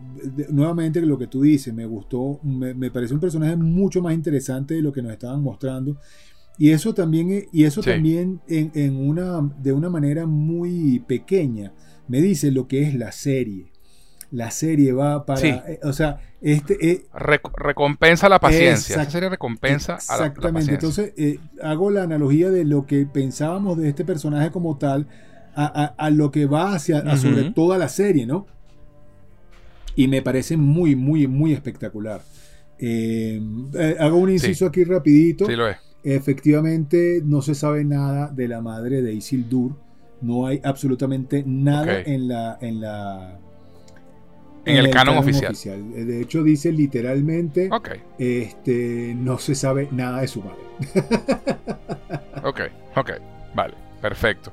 Entonces, pues perfectamente puede tomarse esa licencia y no y lo que hace es más bien, como tú dijiste, enriquecer Enriquecerla. eh, un poco más el- el enriquecerla. Exacto, me parece muy bien.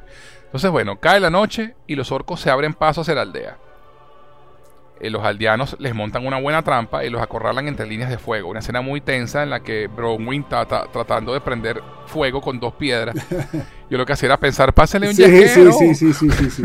Eh, sí, sí, sí, sí, sí. Este, y, y de, y de hecho, Bronwyn bien varaz. Ya lo sabíamos desde el primer episodio cuando le corta la cabeza al orco, ¿no? El segundo episodio. Brother. Pero, pero vara- varaz. O sea, la tipa se enfrenta al orco le, para quitarle la antorcha y logra prender la vaina con la antorcha del orco, ¿no? Este, y los acorralan entre dos líneas de fuego y tal, y les lanzan flechas y, y coño, todo bien, ¿no? Este, y vieron, y una escena buenísima, chamo, yo sí me tripié esta escena. Arondir se enfrenta al jefe de ese nivel. Uf. Porque estamos claros que ese era un mid-level boss. Total, level boss.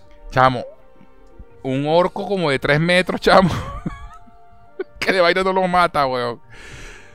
Chamo, qué coñaza le da el elfo a- a- a- al pobre Aaron. Sí, a- Lo- pero lo patea como, El- un- el- como una muñeca el de trapo. propio. Uruk-hai. eh, me recordó a los Uruk-hai de la los orcos de la mano blanca sí, de, sí, sí. de, de- Saruman.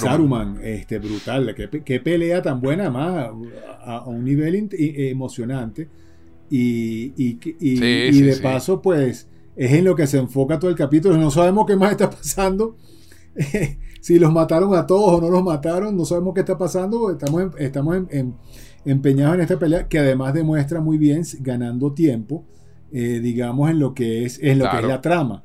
¿Ok? No, no, no te enfocas en la, en la únicamente en la batalla, sino que enfocas todo en esta batalla, digamos, principal, que, de la cual su resolución nos pudiera definir qué es lo que pasa y al final es así. Claro, no, y además que eso es importantísimo en escenas de batalla, que, que te enfoques en los personajes que- que- que nos importan, ¿no? Entonces no solamente ver orcos, orcos y aldeanos peleando, sino ver qué está pasando con Arondir, qué está pasando con Tío, qué está pasando con Bronwyn. O sea, visitar a nuestros personajes, a nuestros personajes secundarios, eh, principales para ver qué está pasando. Y de hecho, hay una anécdota bien interesante sobre el abismo de Helm, la, escena del abismo de Helm en la película Las dos torres. eh, que, justamente ilustra este punto. Hay un, hubo un momento durante el, proceso de edición y montaje de, la película que estaban realmente eh, la batalla estaba siendo un desastre a nivel de, de que la no estaba funcionando a nivel de, de edición. ¿no? Y Peter Jackson lo comenta en los extras de, las, de los DVDs y, y comenta que teníamos problemas para darle ritmo a la vaina y nos dimos cuenta que el problema estaba en que estábamos viendo demasiados faceless orcs, o sea, demasiados orcos Ajá. cualquiera peleando con soldados cualesquiera y no estábamos viendo a nuestros personajes. Exactamente. Entonces allí es donde deciden, mira, sí, vamos a cortar a ver qué está haciendo Aragorn, vamos a ver qué está haciendo Legolas, qué está haciendo Gimli. O sea, eh, y, eso es lo que le da el ritmo y lo que hace que a uno le interese lo que está pasando. Porque si estás viendo puras, puros muñequitos de CGI o, personas X peleando- cayéndose a golpe entre ellos, eventualmente te aburres porque no te interesa.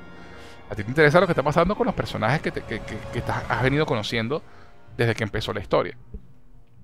Y eso lo hace muy bien esta, esta escena, esta, esta secuencia de batalla acá, te dan esta, esta, esta pelea de jefe con Arondir. Además que es súper- este capítulo en particular es bastante violento, por sí, cierto. sí, sí, sí. O sea, el, eh, hay bastante sangre, o sea, que, que es poco común en, en- en- en el, en el universo Tolkien, ¿no? No, no- no- no suele ser muy sangriento. Pero bueno, a, lo- a los, a los fans del, del gore, pues mira, esa escena con, con Aron- Arondir peleando contra ese bicho que le clava la vaina en el ojo y el tipo sigue con la vaina clavada en el ojo y sangrándole en la cara y sigue peleando y el tipo le retuerce el palo dentro del ojo y el bicho sigue dándose coñazo. Y después le saca la vaina del ojo y, lo- y queda la cuenca echándole sangre todavía en la cara al pobre Arondir. O sea, yo decía, pana. Y hasta que llega Bronwyn y lo salva. Brutal. Y yo pensé que iba a ser Teo, ¿eh? El que iba, el que lo iba a No, salvar. a, mí, a mí me, Y terminó siendo a, a mí Bronwyn. me gustó que fuera Bronwyn. Yo, yo sí creía, no sé por qué que iba a ser Bronwyn.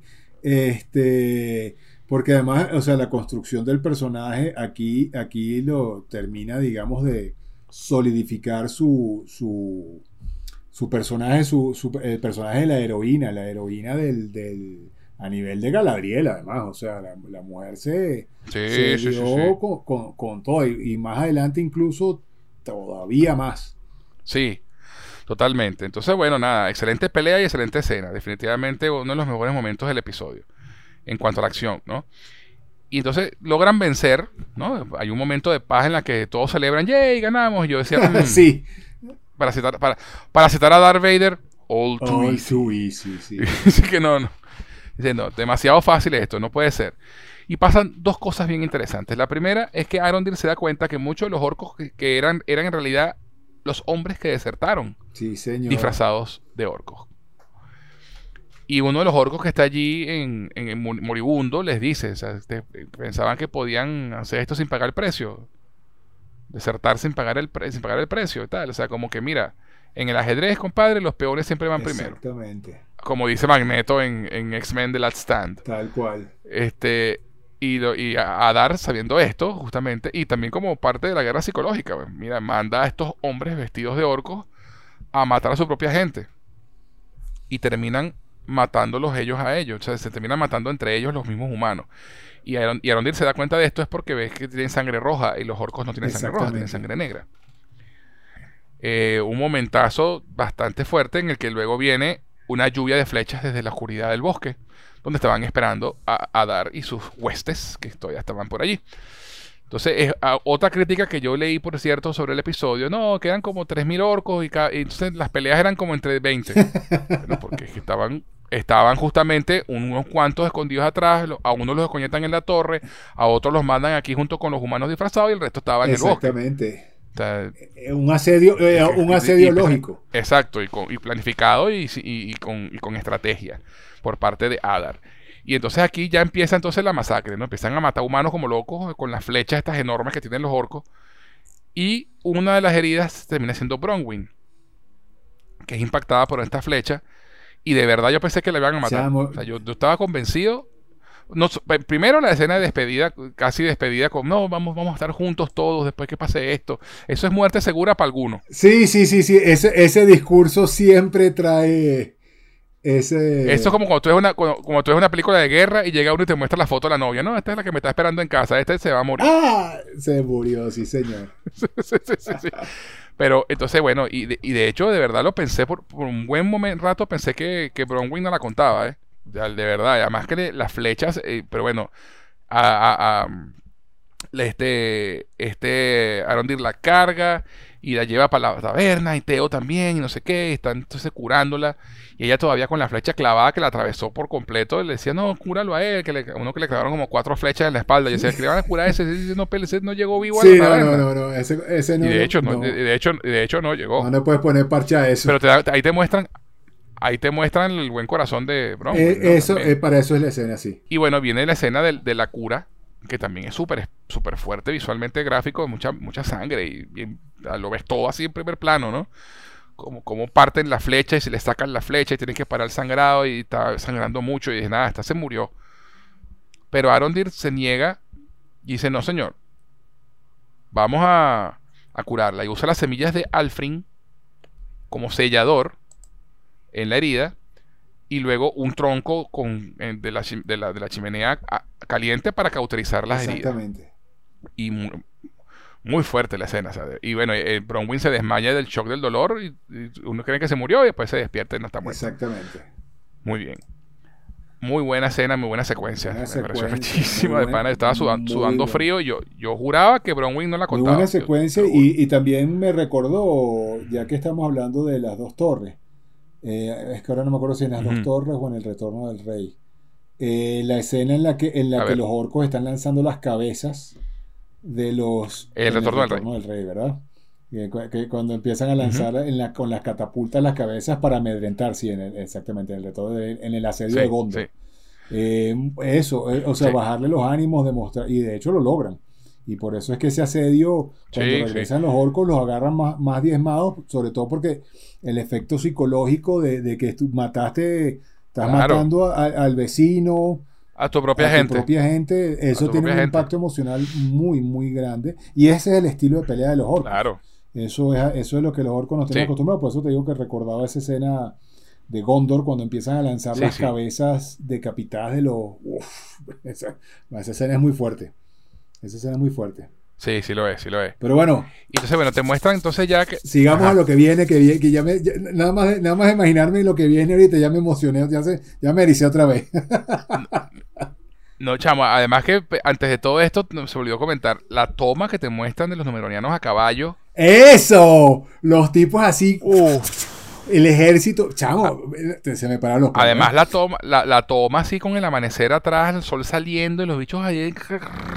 Me recordó a, a la cabalgata. lo que habla- Rohirrim en lo, hablábamos Rey, en el capítulo pasado, que, que, eh, esta escena definitivamente iba a tener un, pe- un- una, una, una, una similitud, Payoff. un payoff y una similitud muy, muy grande con los, con los eh, ve- ve- mira al este donde el sol eh, ilumina más alto, ahí llegaremos y llegan los Ajá, Rohirrim con Gandalf, así con la luz. Eh, Eso me recordó esa, esta escena.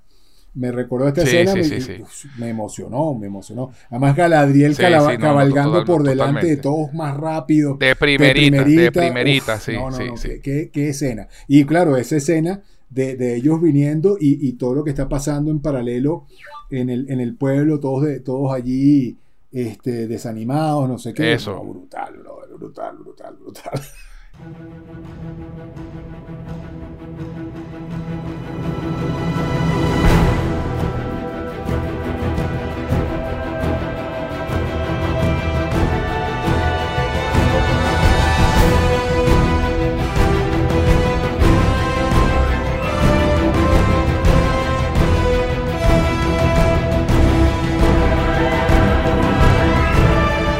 Entonces, cuando llega, llega Adar, eh, después que ya, pues, ya se acabó la pelea, porque ya, ya está todo el mundo o muerto o herido, llega Adar a la taberna, ¿no? Y bueno, ajá, denme lo que estoy buscando. Y Arondir, no, no te va a dar nada. Y, y empiezan a matar gente. Chamo, entonces, eso es otro momento que o sea, me gusta. A mí me gusta mucho cuando los villanos realmente cumplen su Sí, sí, sí, sí, sí, sí. Cuando los, cuando los villanos dicen, mira, si no me das mi vaina, empiezo a matar gente. Y empiezan a matar gente. Y empiezan a matar mujeres, tipos, o sea, no les importa No, nada. no, les eh. clavan, y empiezan a matar gente dentro de la, dentro de la taberna. Muy, una escena muy violenta. Y me encantó, me encantó porque eso, los villanos tienen que ser así. Para que uno tenga miedo por, por la vida de los, de los Eh, héroes. de ¿no? hecho, sí, de hecho me, me hizo, Este- me hizo temer re- realmente. Uno generalmente en la serie uno dice, ya tú sabes que este va a sobrevivir porque, porque because plot needed. Eso, En este eso. dudé, pero fuerte. Fuerte, Sí. fuerte. Y entonces, bueno, nada, amenazan a, a Bronwyn, que está débil en la mesa. Y, y además es un momento que se narra con en storytelling visual y sin diálogos, ¿no? Porque van a... Él se da, eh, a- Adar se da cuenta que el elfo, que Arondir, está mirando a Eowyn mucho. Exactamente. A Bronwyn, a A Eowyn. Porque dije Eowyn, Bueno, no, no, Bronwyn. Bronwyn. La- Eo- exacto, estaba pensando en Eowyn eh, de, de las dos torres de los Anillos. Este, pero... Y se da cuenta de que ah, a este carajo le importa esta. Y lo primero que dice es, maten a la mujer que ahora, próxima a la que sea la mujer. Y Bronwyn levanta el cuello como diciendo, dale. sí, mátame". chamo. O sea, y toda una escena sin ningún tipo de diálogo. La tipa se pone seria y levanta la cabeza así un poquito como diciendo, bueno, dale pues. No te vamos a entregar la vaina. Pero llega Teo, muchacho, y no lo puedes culpar, es su mamá. ¿No? Tampoco puedes decir, bueno, carajito pajugo. no, que condenó a la, la Tierra Media gracias a esa acción a 3.000 años de oscuridad. No. Bueno, sí, pero no importa, salvó a su mamá. pero se- te, te lo pasa, se- sí se pasa. No, como le dice Arondir, no te sientas culpable, hombre, hombres, Eso, eso. hombres, Ah. eh, no- nadie podría juzgarte, hombres más fuertes hubiesen tomado la misma decisión. Eso, eso, eso. Entonces, bueno, nada, el, el Teo, como si había seguido a Arondir cuando escondió la daga, sabía dónde estaba y se la entrega a Adar. Y justo en ese momento se escucha un sonido atronador en la distancia. ¡Qué Brother, volumen, no joda! me- brother, ¡Ah! la cara de los elfos, el, el, las- el cómo tiembla el piso, cómo te muestran temblando la... eh, porque vienen, vienen maderas. las maderas, viene el ejército a caballo y cuando se abre esa puerta ya es de día y está llegando... Eso. No, brother, qué épico. Muy Además, épico. entonces hay, hay un momento allí, hay un momento allí que pasa medio por debajo de la mesa porque es muy rápido.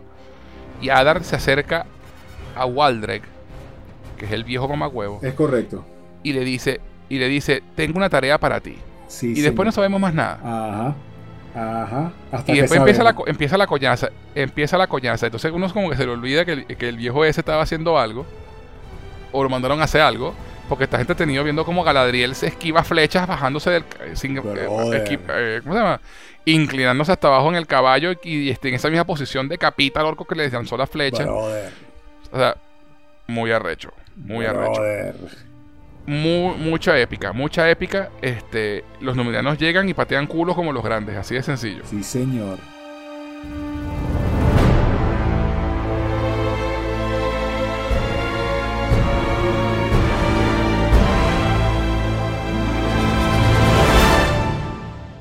Y vemos también sé que las pieles protectoras de los orcos, y esto es otro, otro tema interesante. ¿Te acuerdas que en el capítulo 3 creo que es cuando está Arondir preso, este, cavando los túneles estos, los orcos tenían como una piel que yo decía que, yo decía que era piel de serpiente, que parecían piel de serpiente, que eran, como unos, unos, unos ponchos ahí para cubrirse del sol. Este, son, son piel de dragón, chamo. Sí, sí, sí. Sí, sí. Entonces, es, es, es- es claro, ahorita, ahorita que las vi en este capítulo, las vi mejor. Y son piel de dragón. Lo que no significa que probablemente, eh, porque supuestamente ellos vienen de las montañas grises, ¿no? De- de- vienen de por allí, ellos y Arondir, y ellos y, y A- y Adar. eh, y se sabe que allí en esa era había criaderos de dragones. Exacto. en las montañas grises. Entonces probablemente podemos concluir que Adar y su gente logró matar a uno o dos para hacerse esos abrigos para protegerlos del sol. Entonces, eh, eso, eso tampoco es canon porque sabemos que en los libros los orcos no es que se queman en el sol como los vampiros, sino que no les gusta el sol, no les gusta el sol. Así de sencillo, les duelen los ojos, no les gusta, ya. Se prefieren andar de noche. No es un tema como No. los vampiros, pero eh, esto, eh, siendo un medio audiovisual, el tema de, de- de- de lo que hablamos siempre, adaptación. Es mucho, más, es mucho más claro y mucho más funcional. Mira, los orcos al sol, si se ponen al sol, se queman. Listo. Y nos da Sí, este, este, esta, esta, este visual storytelling este, eh, eh, de, de, de dónde vienen esos ponchos que tienen puestos. Así no te lo diga la serie, tú- uno puede deducir estas cosas si conoce un pelo la, el, el lore de Tolkien, ¿no? Y entonces, bueno, mira, qué interesante, ¿no? Son, es piel de dragón, probablemente ellos han- han- lograron cazar alguno y hacerse con la piel, probablemente de, su- de los vientres, que son la, es la piel más suave, para hacerse esas capuchitas y protegerse del sol. ¿Útil para la, para la, para la trama? No. ¿Interesante para saber de la historia de...? Sí. ¿Interesante para, para, para, para el, cono- el conocedor? Sí. Estas son las cosas que yo siempre llamo trivia inútil número No. 253. Claro. Entonces, bueno, nada. Este, vemos a la Roca Junior, Esa- exactamente. que se llama Balandil, y a Ontomo en la batalla, y Ontomo se la ve negra, pero lo salvan, ¿no? La Roca Junior. Este, Balandil, y, uno dice, ¿todo has estado en Isildur? Pues claro, como él es un mozo de caballería, no, no estaría en- entre los guerreros que están ahí. Exacto. Pero lo vemos en que está, que está en una colina con Miriel, si está uniformado, me imagino, y yo me imagino que se uniformó sin permiso del papá, Correcto. este, y Miriel lo ve y le dice, y está chinguito por acá ese coñazo. Así que Miriel se da cuenta y dice, ve, vaya mijo, vaya. Y Sildur entra en la, entra en la contienda. Y bueno, vemos que Lendil la está pasando mal. la agarran unos orcos y lo, yo pensé, yo pensé que Isildur lo iba a salvar. Y una vez más la serie me volvió a sorprender. Es Halbrand quien lo salva. Sí, chamo. Lanzándole una lanza. Muy bien, una, una lanza. Y ahora te digo una vaina. A esas alturas, si Halbrand es Sauron, que en serio lo dudo, está salvando a mucha gente que serán luego sus enemigos y causantes de su caída, debo decir. Sí, sí, yo no, definitivamente eh, Nega Aragorn no es, no es Sauron. Para mí está Nega- descartado Nega hace un par de episodios. Sí. Nega Aragorn para Nega mí está descartado hace un rato ya de, de, de ser Sauron. Va a ser Sí. alguien más que nos va, Sí. nos va a dejar con la boca abierta, de eso estoy Sí. seguro. Lo que No sí. va- lo- se nos va a caer la quijada. Lo que sí yo espero es que no me salgan con una de que era un personaje inventado para la, para, para- para la serie y no tiene nada que ver con nadie. O sea, no.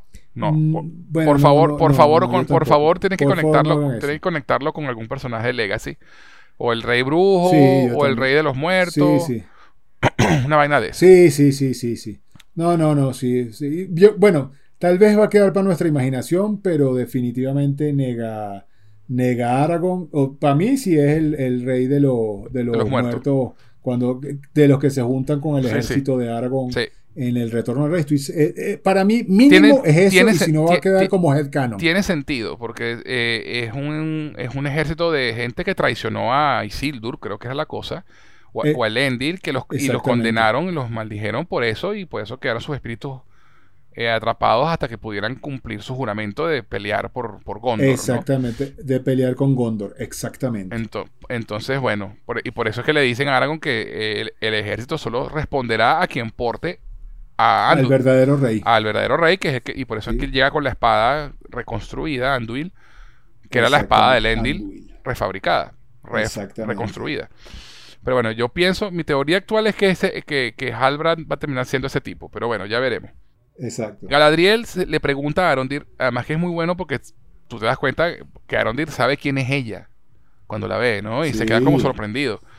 Y, y le, y le pregunta a Arondir quién es el general de los orcos, el comandante, y él le dice, mire, y le advierte que el paquete que lleva en las manos, que es la empuñadura de la daga, es muy importante y no puede irse con ella. Así que Galadriel va y lo persigue junto con Halbrand, que se da cuenta y se une en la persecución. Aquí hay un momento buenísimo en el que Teo ve a Galadriel pasar y le dice a, a, a Arondir, ¿y esa quién es? Y Arondir con aquella voz de orgullo y con aquella vaina de, de mierda, ella es Galadriel. La general. La general de los ejércitos del norte, no sé- del norte. sé qué. Y, y, y, y- y Teo se queda así, va así con la boca abierta, así como que, wow. Brutal, brutal. Pero es que ah, todos nos quedamos con la boca Sí, abierta sí, sí, totalmente. En cada totalmente. una de las escenas de, de Galadriel Galadriel. de Pana cada vez me está gustando más el personaje y, y, y en su armadura se ve demasiado baraz la caraja. Eh, y entonces, bueno, lo persiguen en otra escena espectacular que me recordó mucho la persecución de Arwen y los Caballeros Negros en la Comunidad del Anillo. ¿no? En- en- a- a, Exacto, caballo por el bosque. Además, la música en esa escena es buenísima, un, un tema coral así brutal.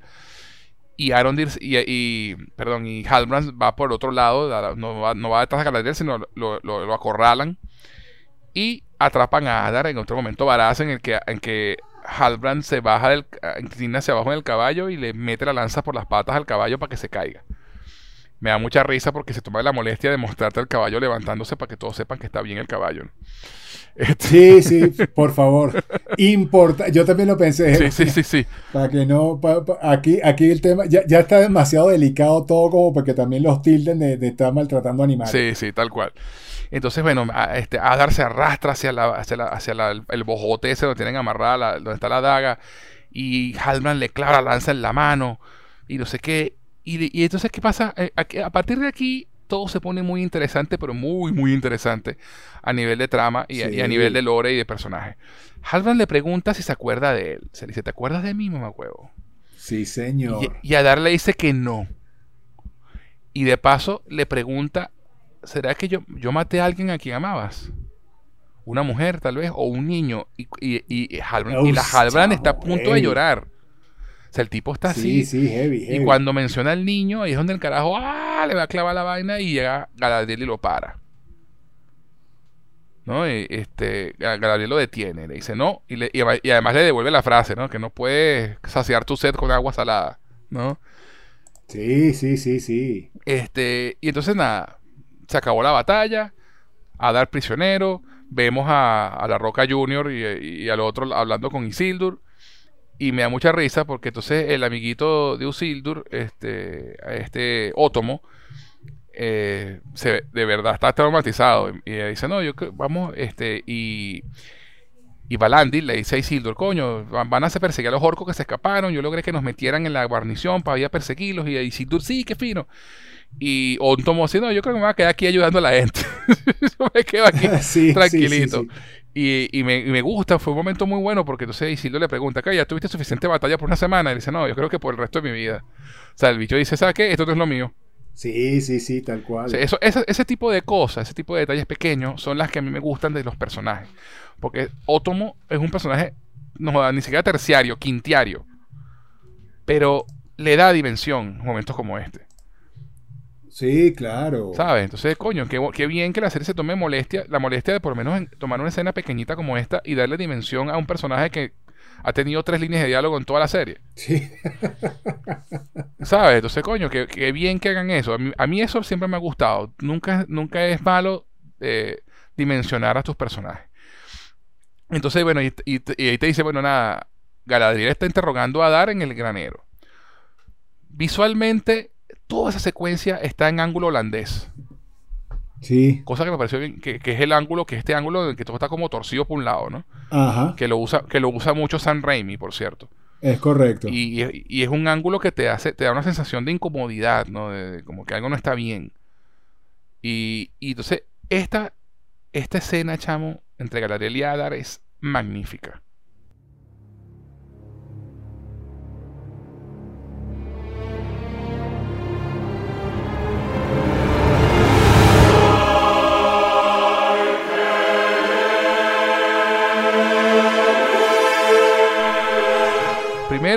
Nos cuentan la historia de los orcos, que ya nos las había contado Sauron en las dos torres, por aquí la vuelven a contar, ¿no? que fueron elfos torturados por Morgoth y convertidos en una aberración antinatura.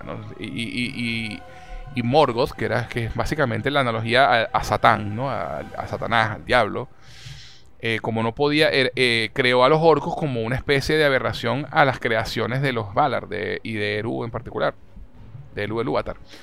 Eh, porque Morgoth no podía crear de la nada, era una habilidad que no tenía. Entonces él agarró elfos, los torturó, los torturó, los torturó hasta que los convirtió en esto, ¿no? En orcos. Entonces, bien interesante que, nos muestran esto, pero eh, descubrimos que Adar es uno de esos elfos, de esos primeros elfos en ser torturados, o los Moriondor, Moriondor como los llama.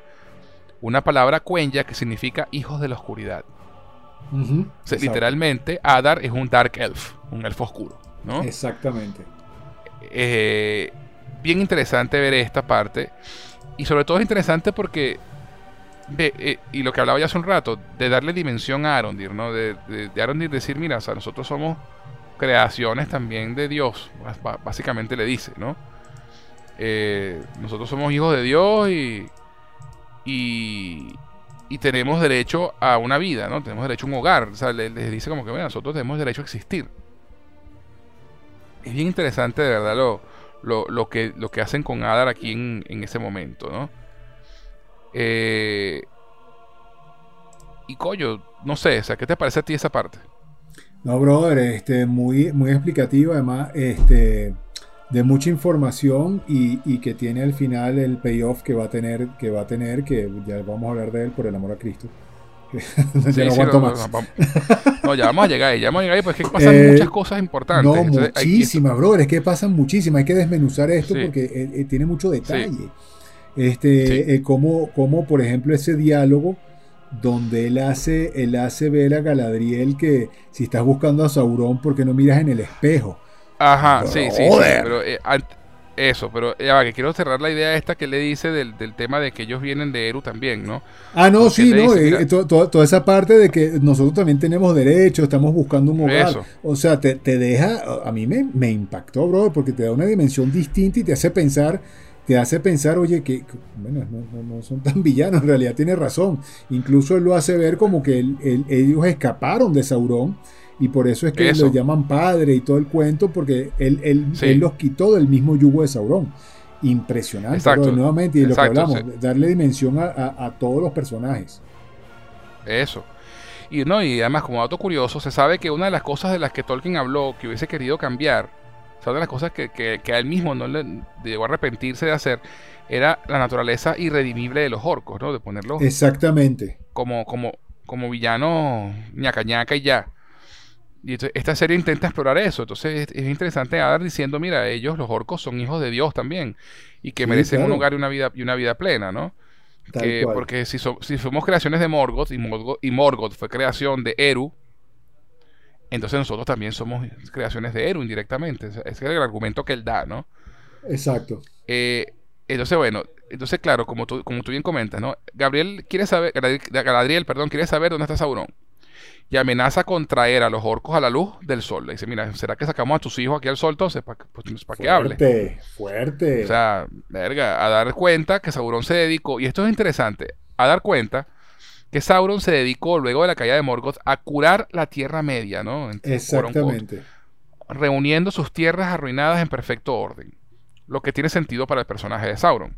Sabemos que Sauron, al final de la primera edad, se arrepiente de sus actos ante Eonwe, que era uno de los Maiar, también conocido, llamado Fionwe, que era heraldo y mano derecha de Manwe. Eh, todos estos nombres, fíjate tú, ¿no? Fionwe, Eonwe, Manwe. Este señor era eh, este señor eh, Eonwe era considerado el maya más fuerte de todos, tanto que su poder es comparable al de los Valar.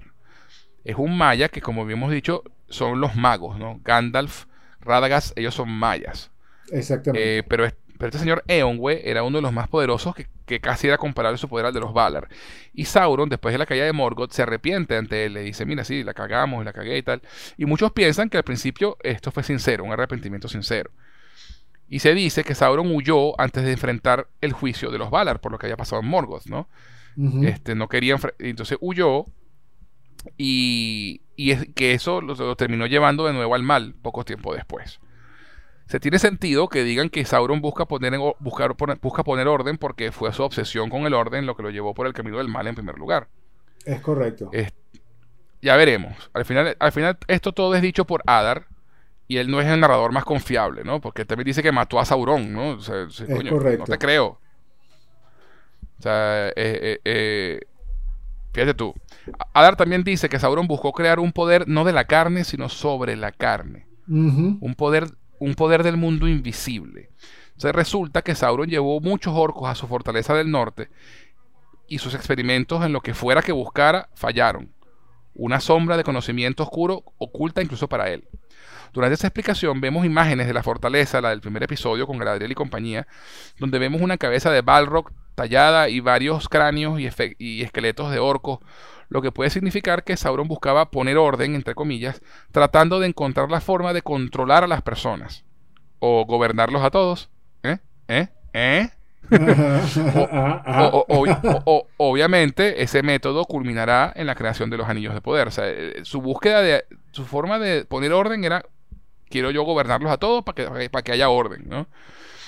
Entonces, de pronto, la lumpia que se fuman en esta serie es que Sauron logrará lo que busca gracias al mithril de los enanos, que ahora tiene propiedades mágicas.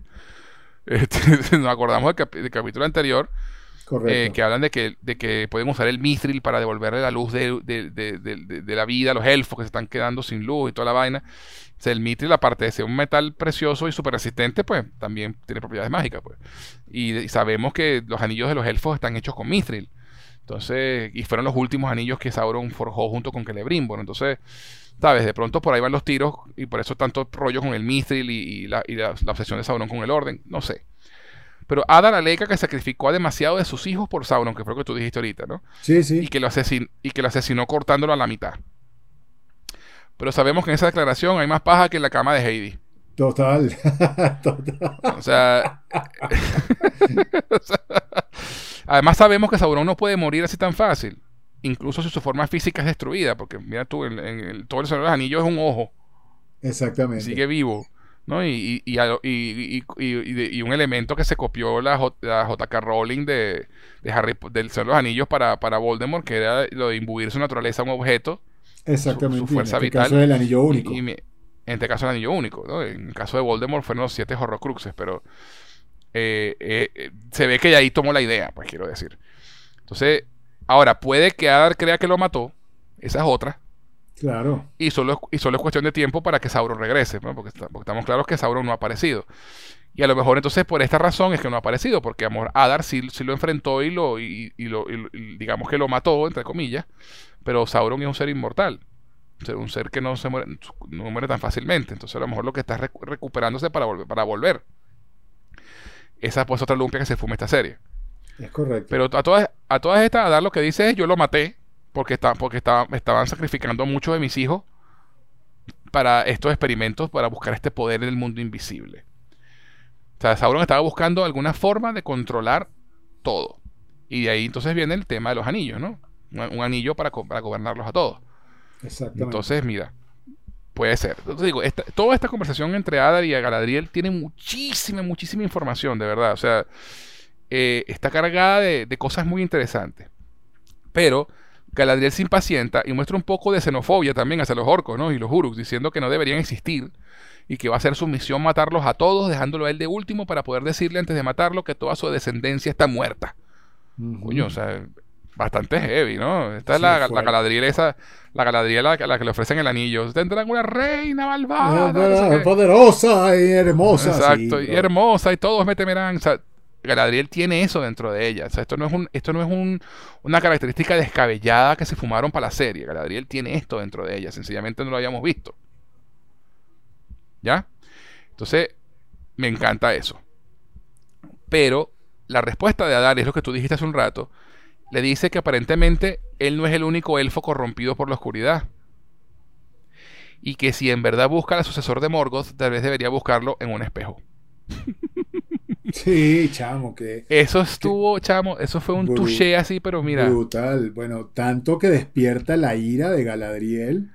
Sí, Este, señor. Y si no es porque Aldar llega, eh, ella. Halbrand. bueno, de hecho, de Halbrand, perdón, ne- nega Aragorn. Eso, eso, eso, eso. Este, O sea, cuando, cuando se le acerca así con el cuchillo eh, y, y luego, luego la toma se retrae, ¿no? Y ella se arrepiente y no sé qué, y se va con Haldran y ves cómo le cortó el cuello a, a- Le- a sí, Adar. señor. cerca, Sí muy a- cerca, muy cerca, o sea, Sí. un corte profundo. Sí, sí, O sí, sea, sí. O sea, de verdad que despertó la ira de Galadriel y, y te voy a Claro, decir... porque porque, la, porque la verdad duele, compadre. Exactamente. Porque le dio justo en el punto En la madre. Le dio, Sí. donde, de- le dio donde más le tenía que doler. Sí. Y, fíjate que vimos que Adar sangra negro. Exactamente. O sea, hasta a ese nivel llegó la, la- orco. la corrup- la corrupción, La la corrupción. que... Me gusta el arco de Galadriel de pana. Fuck the haters. Sí, claro. O sea, de verdad, me gusta lo que están haciendo con Galadriel en, en- en la serie. A mí también me gusta. Adar le, mucho. pregu- Adar le pregunta a Halbrand también quién es. Y Halbrand se detiene en seco como para responderle y después se va. Fuck. Sí, sí. De nuevo. sí. Damn it. Damn it. Queremos saber. Exacto. Galadriel y Halbrand tienen un bonito momento, como tú, que tú comentabas ahorita, en el que se agradecen mutuamente por haberse detenido de matar a Adar, ¿no? O sea, gracias por pararme, no, gracias a ti. Sí. Este, y a Halbrand le confiesa que hasta ese día, peleando junto a ella, no pensaba que iba a poder ser libre de su pasado. Y que es algo a lo que quiere aferrarse y atarlo a su propio ser. Eh, esa elección de palabras en particular, atarlo a su propio ser, que por supuesto es otra cosa, es una cosa que diría, que diría Sauron, ¿no? Tal Pero en este bro. caso, creo que se refiere a la sensación de sentirse libre de culpa, ¿no? De tener un propósito junto a alguien que no lo juzga. Exactamente. Eh, y Galadriel le dice que ella también lo sintió. Y tienen un momento de miradas en silencio, ¿no? Hasta que los interrumpen porque Miriel los está llamando. No sé qué pensar de eso aún. Por un lado, no me gusta la idea de un romance entre ellos dos, que puede ser lo que están insinuando ahí, ¿no? sí. Por otro de- lado, sí. por otro lado, déjame, déjame darte las dos opciones y tú me dices si estás de acuerdo con alguna o tienes otra en mente. Dale, dale, dale. Por otro lado, se puede interpretar la escena como que ambos sintieron el poder del otro luchando y termina siendo un primer indicio para Galadriel de que Halbrand tal vez no es quien dice ser. ¿No? Wow. Eh, porque ella le dice, yo también lo sentí, y se quedan mirándose y, y- y puede interpretarse como, mira, aquí hay un, un cable pelado, o Galadriel diciendo, "Hmm, yo también sentí algo extraño ahí. Este, de nuevo ya veremos, no sé qué opinas tú ahí. Brother, está interesante. La segunda no la había ni siquiera, no, no- no había ni siquiera estimado. Este, sí leí por ahí, incluso en una entrevista a la, a la actriz, Este, que sí, que, que, que eh, los sentimientos ahí, claro, también ella es un elfo de, miles de años, o sea, los sentimientos de ella son, están como sobreexaltados eh, en mucho. Creo que no, creo que no hay, creo que no va a haber un cable, pelado.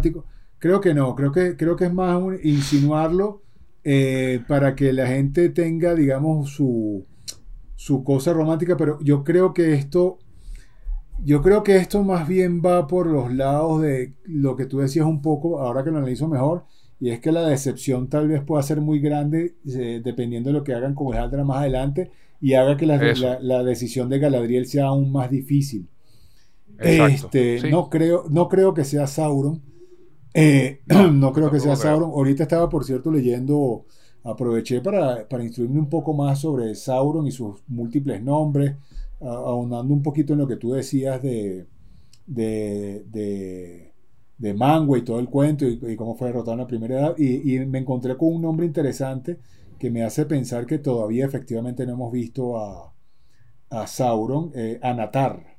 Es el nombre que usa Sauron en la segunda edad y es para el momento en el que engaña a los elfos. Entonces creo que... No Sauron el Hermoso, sí, ese era Sauron el Hermoso. No lo hemos visto todavía, lo vamos a ver un poco más adelante. Y más cerca, más cerca de que esté lista la forja de Celebrimbor y todo el cuento. Estoy seguro que no hemos visto a Sauron todavía. Creo que Sauron lo, es un personaje que vamos a ver en la segunda temporada, algún glimpse. Sí. Pero por ahora, cero. Eso. En la aldea, Bronwyn y Miriel intercambian halagos y Miriel presenta formalmente a Halbrand. Y Brywin, al ver el símbolo en la pequeña bolsita que él carga, lo reconoce reconoce el símbolo, no a Halbrand, y le pregunta y le pregunta si él es el rey que les fue prometido. Es interesante, es interesante la reacción de Halbrand, porque él no contesta inmediatamente. No. Él se queda como, como pensando y mira para un lado y, mira para el otro y, y, el tipo termina diciendo, bueno, sí. ¿Sabes? Así como... Exactamente. Como, como que, bueno, sí, soy yo, pues sí, me descubriste. ¿Sabes? Este, y todos celebran, ah, viva, viva el rey, no sé qué el plan político de Númenor empieza a tomar forma, ¿no? El que hablábamos, que hablaba el, primer ministro de, de, Númenor que decía, no, vamos a tener un rey que nos, nos va, a estar, agradecido con nosotros, no sé qué, esto todo es una vaina política, una vaina.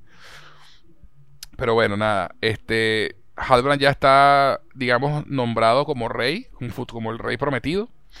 Todos celebran. Galadriel le da el fragmento de la daga a Arondir para que, se, para que se, lo entregue a la gente de Númenor. Y él habla con Teo, porque lo ve ahí como solito en una esquina. Y le, y le dice, la escena que tú comentabas hace un rato, ¿no? Que le dice, oye, no te sientas mal y vaina. O sea, muchos habrían hecho lo mismo. No sé qué. Y el chamo le dice algo que no me esperaba tampoco. Y le dice, es que no solo siente culpa por haber revelado dónde estaba escondida la daga, sino que siente la pérdida. Porque cuando empuñaba la daga se sentía poderoso. Eh, interesante también la analogía al anillo, ¿no? También, como que, eh, claro, te estás clavando esa vaina en la piel y se, te, está absorbiendo tu sangre, pues mira, de pronto sientes poder, ¿no? Es una analogía a la, heroína también. Este, a lo que Aronir le dice que tiene que deshacerse de él, eh, de eso él mismo, tiene que deshacerse de la daga, ¿no? y se la da, le da el paquete con la daga para que sea él quien se lo entregue a los numeronianos quienes lo llevarían para arrojarlo en medio del océano a su regreso a casa. Y déjate yo solo. Bad idea, dude. Yo me acuerdo cuando el tipo se paró y se fue y dejó a Teo ahí con la vaina. Y yo, tú, ah, deja al chamo solo después que te dijo que, que, siente la pérdida por la vaina. Y efectivamente, lo primero que hace Teo que es abrir la, abrir la vaina para sacar la daga. Y aquí viene el twist. Chamo. Lo que nadie vio venir, o por lo menos nadie en mi círculo cercano, Nadie se acordó que Adar mandó al viejo al viejo cabrón este, a Waldreg, a, que hiciera un encargo antes de empezar, empezar la batalla contra los, contra los numeronianos. Hay un hacha dentro de la, del bojote ese, no, está la daga. Entonces, bueno, nada, el encargo que le dio Adar a Waldreg, bueno, el plan siempre fue despistar a todos para que lo persiguieran a él, para que persiguieran a Adar, mientras el viejo pajú este se iba a las ruinas de la torre de Ostirit donde estaba la estatua y que es el mecanismo donde se debe usarse la daga para que active la vaina con sangre y se convierta en una espada que le clava en la estatua y activa un mecanismo que abre una especie de represa que contenía el agua detrás de la torre. Chamo, chamo, chamo. O sea, por Dios que yo no vi venir esta vaina, ¿eh? No, y de hecho, y de hecho, eh, yo había, yo se había, antes de ver el episodio, yo, yo se había visto la reacción en redes. Lo que hablamos al principio, o sea, Exactamente. poco de gente, poco de gente diciendo este episodio, que arrecho, no sé qué. Y yo, hasta ese punto en el capítulo, yo decía, bueno, el episodio está muy de pinga, pero me parece como exagerada la reacción de la gente con el episodio hasta ahora. Es que, claro, aquí al final es que donde, donde pasa lo importante. Chamo. Pero antes de ver a dónde va el agua esa, hay otra escena de la que quiero hablar. Ok. Y es la escena de, Is- de Isildur tratando de calmar a su caballo, que está herido, y el Endil llega y lo calma con unas palabras en élfico Sindarin que, que dice Azae no Induin, que traducido significa algo así como anhela ser curado esta noche o ser curado esta noche, algo así. Y el Endil le habla del vínculo que se forma entre caballo y jinete, que es lo que comentaba antes, y que Berek, el caballo, puede sentir el dolor de, de Isildur, de su jinete. Y, a él- y este le pregunta cómo lo sabe, y le dice que bueno, lo aprendió de su mamá. Y, y, y, Isildur le pregunta si puede enseñarle. Y el Endil acepta y se abrazan. Y tienen un momento bien bonito entre ellos dos. Eh, me gustó porque el Endil por fin le está bajando dos a la intensidad de, de, de, tanta exigencia, sino ser papá, ser su papá. ¿Sabes? Bien por el Endil. O sea, coño, tenemos, tenemos que mantenernos unidos y sabemos que ellos dos van a ser in- instrumentales en la creación de Gondor y en lo que va a pasar más adelante. Entonces, coño, bien bonita esa escena entre él y, y Isildur, que también es un respiro antes de este último momento final, ¿no? Y, y de verdad que me pareció una escena bien bonita. ¿Tú qué piensas de esa escena? Sí, no, chamos. Eh, esa escena también, nuevamente. eh, eh, recuerda que, y, y lo he mencionado aquí antes, estamos viendo también el viaje del héroe, no solamente Sí. para estos personajes, estamos hablando de que no podemos olvidar que Isil, Isil es en realidad Isildur. Es uno de los personajes mismo. más importantes eh, para la historia. Eh, va, a ser el que Sí. lo- va a ser el que al final vence a Sauron y le arranque el dedo y que él tra- además traicione a los hombres quedándose con el anillo. O sea, esto, no, es, esto no es jue- juego de carrito. Entonces, eso, eso. entonces, o sea, el que veamos todo, toda, esta, esta- toda esta evolución de personaje me parece muy bien. También, también me quita un poco el, el sabor amargo de algo que tú comentabas hace un poco, e- ese, ese papá fastidioso que tienes que hacer lo que yo quiero. E- Esa tampoco es la imagen sí. de- con la que yo me quiero quedar del Endil, que si, si el Dur es importante, el Endil está por encima incluso. claro, el Endil gusta es el primer, me- rey de, el primer rey de Gondor. el primer rey de Gondor, brother. O sea, este.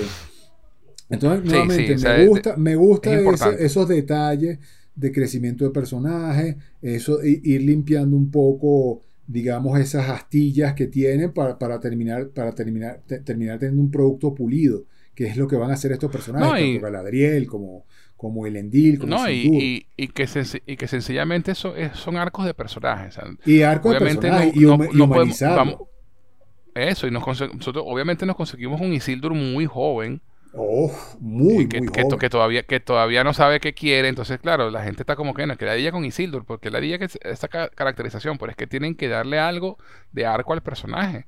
Es una serie que está en su primera temporada, en sus primeros episodios. da- de espera, y es lo que decíamos, esta serie recompensa la paciencia del espectador.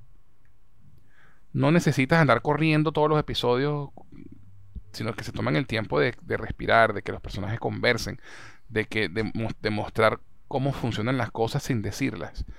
Y este momento con Isildur y su papá me pues, gustó mucho porque es eso, Isildur siendo su papá, no el soldado, no el general, no, o sea, mira, no, tu, mi- tu mamá se murió, esto me lo enseñó tu mamá, quiero aprender de esto, te quiero hijo, un abrazo, ¿sabes? O sea, déjale, bájale dos, estás viendo que tu hijo sí sirve, sí es útil, pero no, sencillamente no quiere, no quería ser marinero, coño, déjalo quieto.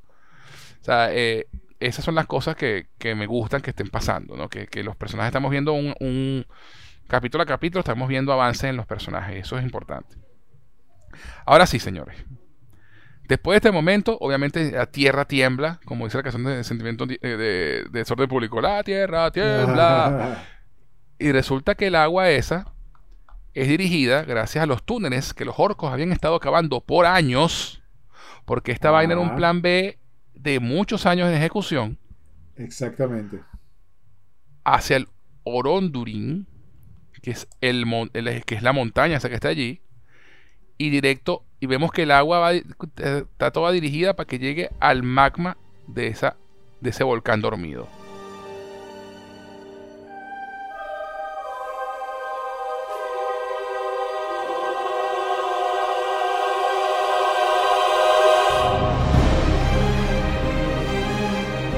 Vemos como en el pueblo también, eh, todos los túneles que habían, cu- que habían eh, cavado los orcos se empiezan a llenar de agua y la presión por los, por los, por las, por los sellados que habían hecho los, los humanos para las batallas empiezan a explotar la, la, empieza a salir el agua de todos esos huecos, no sé qué, y vemos cómo llega el agua y cae ese coñazo de agua sobre el magma caliente de la, la- la lava.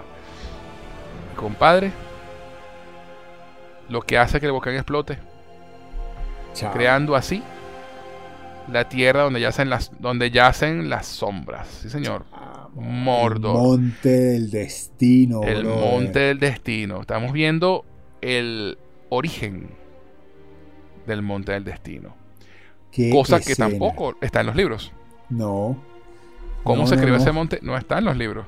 No, no, no, no, no, no. O sea, la- la- lo más Yo cerca estaba- que estaba, lo más cerca que se ha dicho es que Sauron la creó porque entre sus grandes poderes está el modificar eh, incluso este, la realidad, una cosa potente que Sí, estaba sí. leyendo de Sauron. Sí, sí. Pero esta forma tan lógica, tan elaborada, eh, todo este plan, la llave, el cuento, chamo, brutal. No, no, Brutal, se me pararon los pelos. Esa sí es además- verdad que no la vi venir nunca. Nadie. No la vimos venir. Y, y entonces bolas de fuego chocan por todos lados y se desata el infierno en la aldea. La gente trata de escapar. Vemos una toma rechísima de la nube, de nu- la enorme nube de fuego, humo y Sí, ceniza que se va acercando al pueblo. Y cómo la oscuridad empieza a cubrir las tierras del sur. Chamo. Ese efecto se llama, para, para que, lo- para que no lo sepan, fuego piroclástico. Wow. Y es terrible. Si no, Wow. que lo diga la gente, que lo diga la gente de Pompeya. Exactamente. Exactamente. Otra cosa que vimos es que Adar logró escapar del granero, donde lo tenían, donde lo estaban interrogando, porque te muestran la escena de- de- de la- del fuego abra- abrazando el, el- el granero y él no está ahí. Exactamente. Y, y el capítulo termina con Galadriel en shock. Cierra su- cerrando los ojos y aceptando su destino. Mira, esta vaina me viene para encima. Que pase lo que tenga que pasar. Fuck it. Y la Bro. cara cierra los ojos y la nube la lleva, se la lleva por el medio y ¡pum! Fundido de negro. Bye bye. Brother. Qué final de episodio, hermano. Brother. Esto pudo haber sido fácilmente el final de temporada, ¿sabes? Sí. Fácil, esto, es, fácil. esto es, en términos de Game of Thrones, esto- este era un episodio 9. Sí, definitivamente. Definitivamente. El episodio. Y todavía nos quedan dos episodios. Sí, señor. Eh, dos episodios. No sé, no sé, ya no sé ni qué pensar, brother. Yo vi el tráiler del siguiente episodio, evidentemente. eh, Prime lo pone Claro, claro. inmediatamente. No, reve- no desvela demasiado. No revela, no revela demasiado. Sabemos que Galadriel no va a morir, amigos. Está ella está en la tercera edad del mundo y todo el cuento y termina... Ya sabemos dónde está Galadriel, al menos. ¿Qué va a pasar con los demás? No. No, lo sé. No, y si, recuer- si recuerdas los trailers, eh, sabemos qué pasa con Galadriel. No sé si tú recuerdas el uno de los trailers donde Galadriel se despierta cubierta de cenizas. Ah, sí, sí, sí, sí, sí. ¿Verdad que sí? No me acordaba de eso. y, todo es- y todo está rojo. Todo rojo, brother. Ese es ese momento. Es verdad, que se, capítulo que se- se viene. para toda, espe- toda espelucada. Yo sí es verdad, Sí, no, sí, no había logrado sí. asociarlo. Oye, no- nos lo mostraron en los trailers, bro, y no nos dimos cuenta.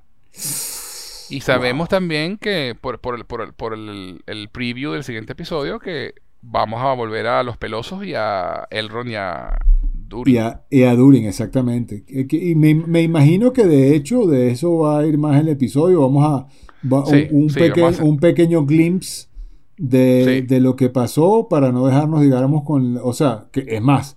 No dudaría que lo único que vamos a ver de todo, de todo esto que pasó es esa escena que tú acabas de describir.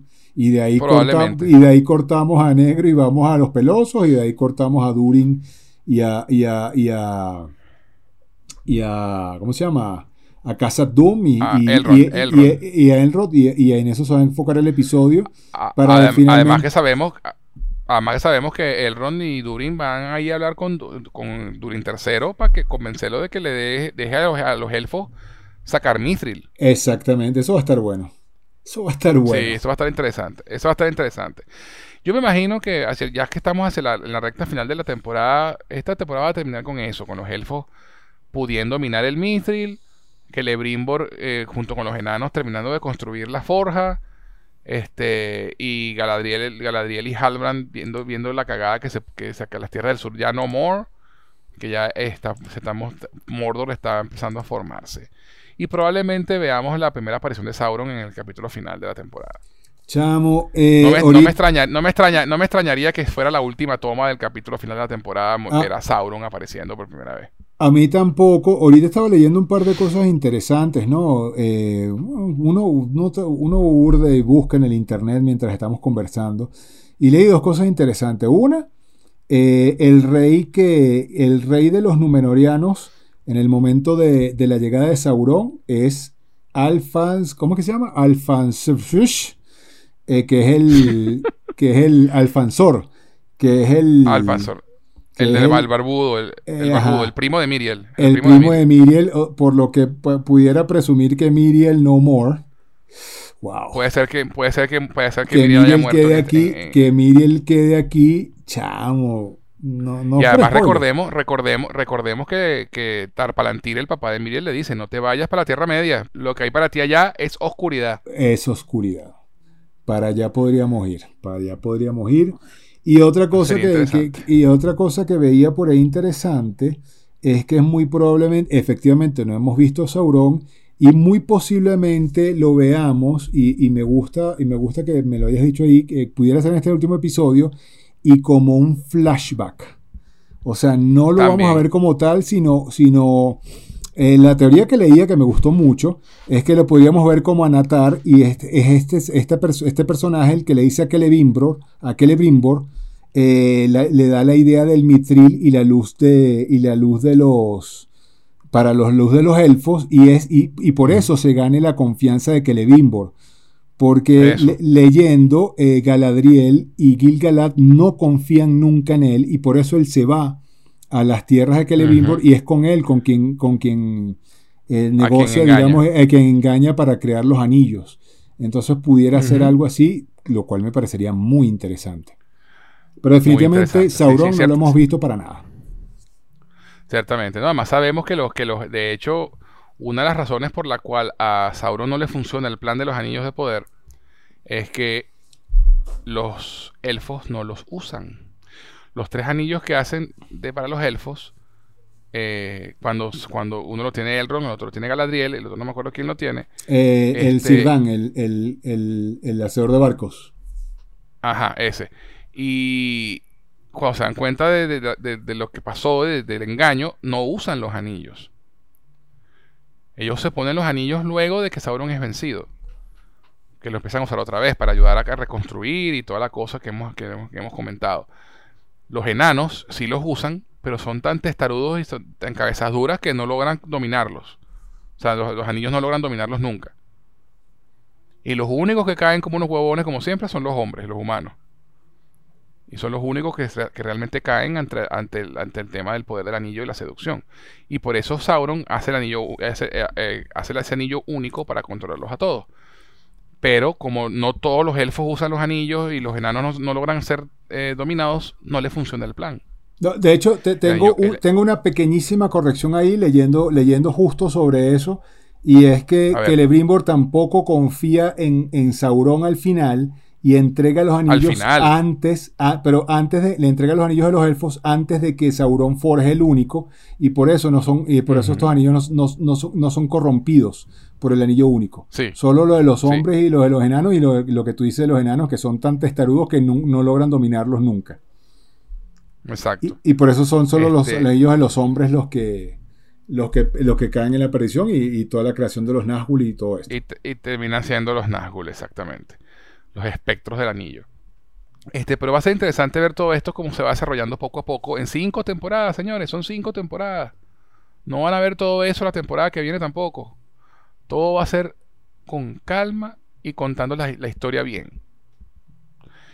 Y ya veremos entonces qué más, qué más, qué más va a venir en, lo que, en, los dos episodios que quedan, porque realmente a estas alturas, más allá de la resolución de los, de los enanos con los elfos y el mithril, No sé qué va a pasar con los hombres del sur, no sé qué va a pasar con Halbrand, no sé qué va a hacer Galadriel, o sea, no, no, no tengo idea para dónde va esto. Y por un lado eso me gusta, que me sorprenda. Entonces, mira, ya veremos qué pasa en los próximos dos episodios, pero de verdad que este episodio sexto, qué pedazo de episodio, señores. No, brutal, brother, brutal. Brutal el episodio, brutal lo que viene. Dios mío, otra vez espero una semana más. Se me hace muy larga la semana, ¿vale? Sí, sí, sí, sí, sí. Pero bueno, hermano, creo que con esto ya podemos darle fin a la reseña del episodio. Fue una conversa excelente, compadre. Creo que este, bueno, este ha sido nuestro episodio más largo, porque es que este episodio había que desglosarlo. No, no, porque lo, había mucha información. lo ameritaba, había demasiado que hablar. Sí. Como siempre, mi hermano, un verdadero placer contar contigo. Igual, brother, igual. Igual. Gracias, gracias, gracias. Pero antes de irnos, ¿dónde podemos encontrarte en las redes sociales? Arroba Diosías, redes presentes, pasadas y futuras. Y a quien les habla pueden encontrarlo tanto en Twitter como en Instagram como arroba Jose, G-U-Z en José. Adicionalmente, si quieren escribirnos para hacer cualquier comentario, dejarnos un saludo o lo que prefieran, pueden hacerlo al correo cinefilia y otras hierbas arroba gmail.com. Cinefilia y otras hierbas arroba gmail.com. Bueno, Diosías, como siempre, un gustazo tenerte en el podcast. De verdad, no puedo esperar a la próxima semana para que conversemos sobre el séptimo episodio de El Señor de los Anillos, Los Anillos de Poder. Brother, no puedo, no puedo aguantar, no, ya no sé ni qué más decir. Me quedo corto. Gracias, mi pana. Y como siempre te digo, temno metielva melonai eruvarubiale namarie. Hasta la próxima, amigo mío. Que Eru te guarde. Cuídate. Un abrazo, papá. Un abrazo, hermano. Y ustedes, mis cinéfilos, no olviden comentar, compartir y suscribirse a nuestro podcast para que no se pierdan ni una sola reseña de cada uno de los episodios de El Señor de los Anillos, Los Anillos de Poder y nuestras reseñas episódicas de La Casa del Dragón y Andor. Aquí en Cinefila y otras hierbas. Les habló José Enrique Guzmán. Hasta la próxima.